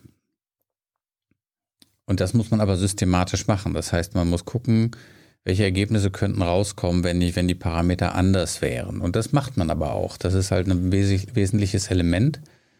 Und wenn man dann ein Element hat, was die Ergebnisse sehr stark schwanken lässt, dann muss man das halt auch aufschreiben. Dann muss man halt sagen, dieser Parameter, von dem wir ungefähr wissen, wo er ist, aber könnten uns auch irren, der kann das Ergebnis sehr, sehr stark äh, zum Schwanken bringen. Und das ist dann auch ein Ergebnis des Modells.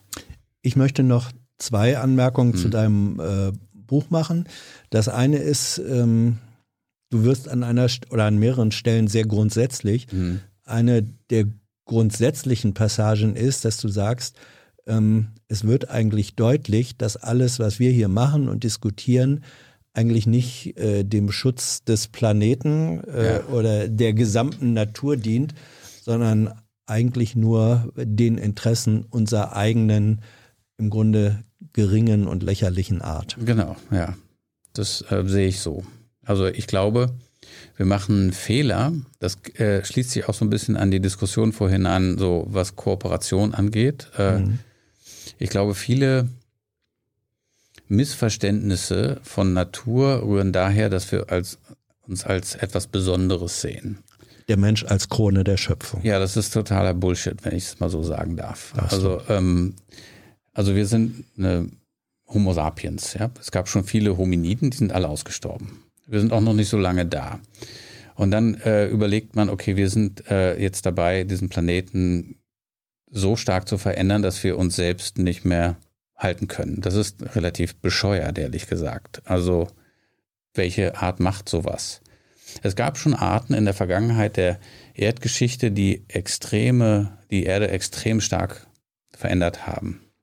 Also als zum Beispiel Photosynthese erfunden worden ist, hat sich der Planet so stark äh, verändert ähm, als Sauerstoff produziert worden mhm. ist. Da gab es halt alle möglichen, es gab Aussterbe-Events in der Erdgeschichte, die halt durch neue Organismen ähm, ausgelöst worden sind. Wir sind so ein bisschen speziell da drin, äh, vielleicht etwas Besonderes, dass wir es halt hinkriegen, uns selbst auszulöschen. Ähm, das ist vielleicht neu. Super Fähigkeit. Und das trotz kognitiver Fähigkeiten, mhm. aber das hatten auch schon Neandertaler und andere Hominiden waren auch kognitiv. Und ähm, also ich glaube, aus der Besonderheit etwas abzuleiten, ist nicht besonders clever. Ähm, äh, clever wäre sozusagen in die Natur zu gucken und zu sehen, welche Systeme funktionieren da gut. Und die kann man dann in die soziale Systeme übertragen. Das wird hier und da auch schon mal gemacht.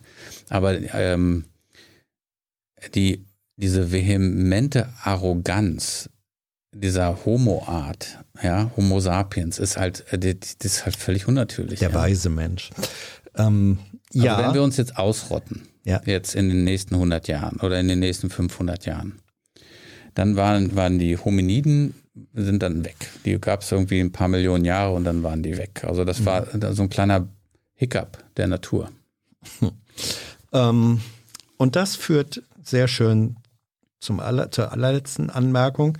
Der Titel ist äh, Im Wald vor lauter Bäumen. Das bezieht sich natürlich auf das Sprichwort, jemand sieht den Wald vor lauter Bäumen nicht. Und das ist von daher, wie du es ja auch ausgeführt hast, ein Plädoyer für die Komplexität äh, die Bäume und den Wald äh, mhm. gleichermaßen zu sehen.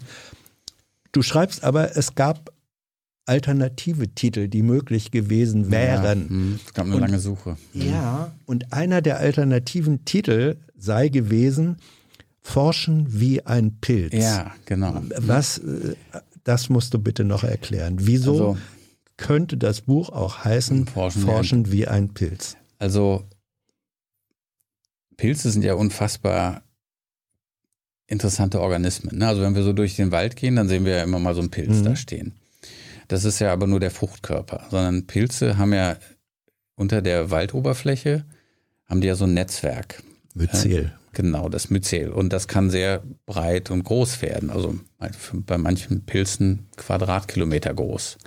Ehrlich? Ja, ähm, ähm, Hallimasche sind, äh, ja. es gibt da so einen Schmecken. Lecker. Ja, genau. Und die können, äh, es gibt so eine ein Hallimasch, den ich im Buch beschreibe, das ist so quasi der größte und einer der ältesten Organismen überhaupt, ein paar tausend Jahre alt und riesig groß, ähm, also viele Hektar groß. Ich glaube neun Quadratkilometer. Ja, und ähm, das ist halt irre, ne? Das, das sind halt drei mal drei Kilometer. Das ist ein Pilz und ein Lebewesen. Ein Lebewesen, ja, sogar ein Individuum. Ja, mhm. also es ist doch irre, ne? Und und die haben halt dieses Netzwerk und äh, die sind ja auch oft in symbiotischen Verhält äh, äh, Beziehungen zu Bäumen und so weiter und tauschen sich aus. Manche fressen auch Bäume auf und so, das ist ganz irre. Und wenn man sich dieses Myzel so vorstellt, dann ist das wie so ein, so ein, so ein verästeltes Netzwerk, was verschiedene Gebiete äh, verbindet, weil viele dieser Pilze, insbesondere auch Schleimpilze, die können dann so, äh, so Stoffe transportieren in dem Myzel äh, von A nach B. Und wenn man sich jetzt die Wissenschaft so vorstellt, als so verschiedene Gebiete, also da gibt es irgendwie Biologie, Ökonomie, Ökologie, äh, Psychologie und alle möglichen Gebiete. Da gibt es halt Expertinnen und Experten, die sind da drin und sind da auch zu Hause und diese Komplexitäts- Wissenschaft, die ist wie so ein Pilz, der diese Gebiete verbindet. Und also ich rede ja auch über wissenschaftliche Nomaden in dem Buch. Wir sind halt alle, die so unterwegs sind. Sind wir mal hier, sind wir mal da und es ist wie so ein Netzwerk, was das alles verbindet. Und das ist so ein bisschen, wir, wir sind also wie, wie ein Pilz unterwegs. Ja? Wir sind mal hier und dann verbindet das nach da und man versucht so diese, das Myzel zwischen diesen verschiedenen Wissenschaftsgebieten zu bilden. Dirk, Dankeschön, danke für diesen wie soll ich das sagen? Das war fast eine Vorlesung. Ah, schön, ja.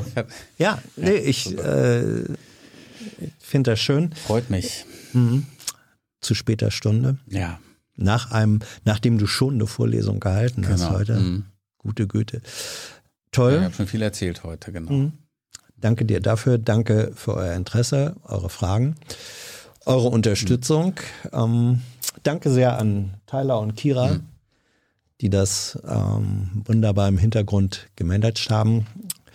Der Surfer wird äh, hoffentlich zugeguckt haben oder noch zugucken. Mhm. Und wir hoffen sehr, dass wir dich hier nochmal das eine oder andere Sehr Mal. Sehr gern, es hat mir wieder können. Spaß gemacht. Ich habe nicht gemerkt, wie schnell die Zeit vergeht. Dankeschön. Tschüss. Tschüss.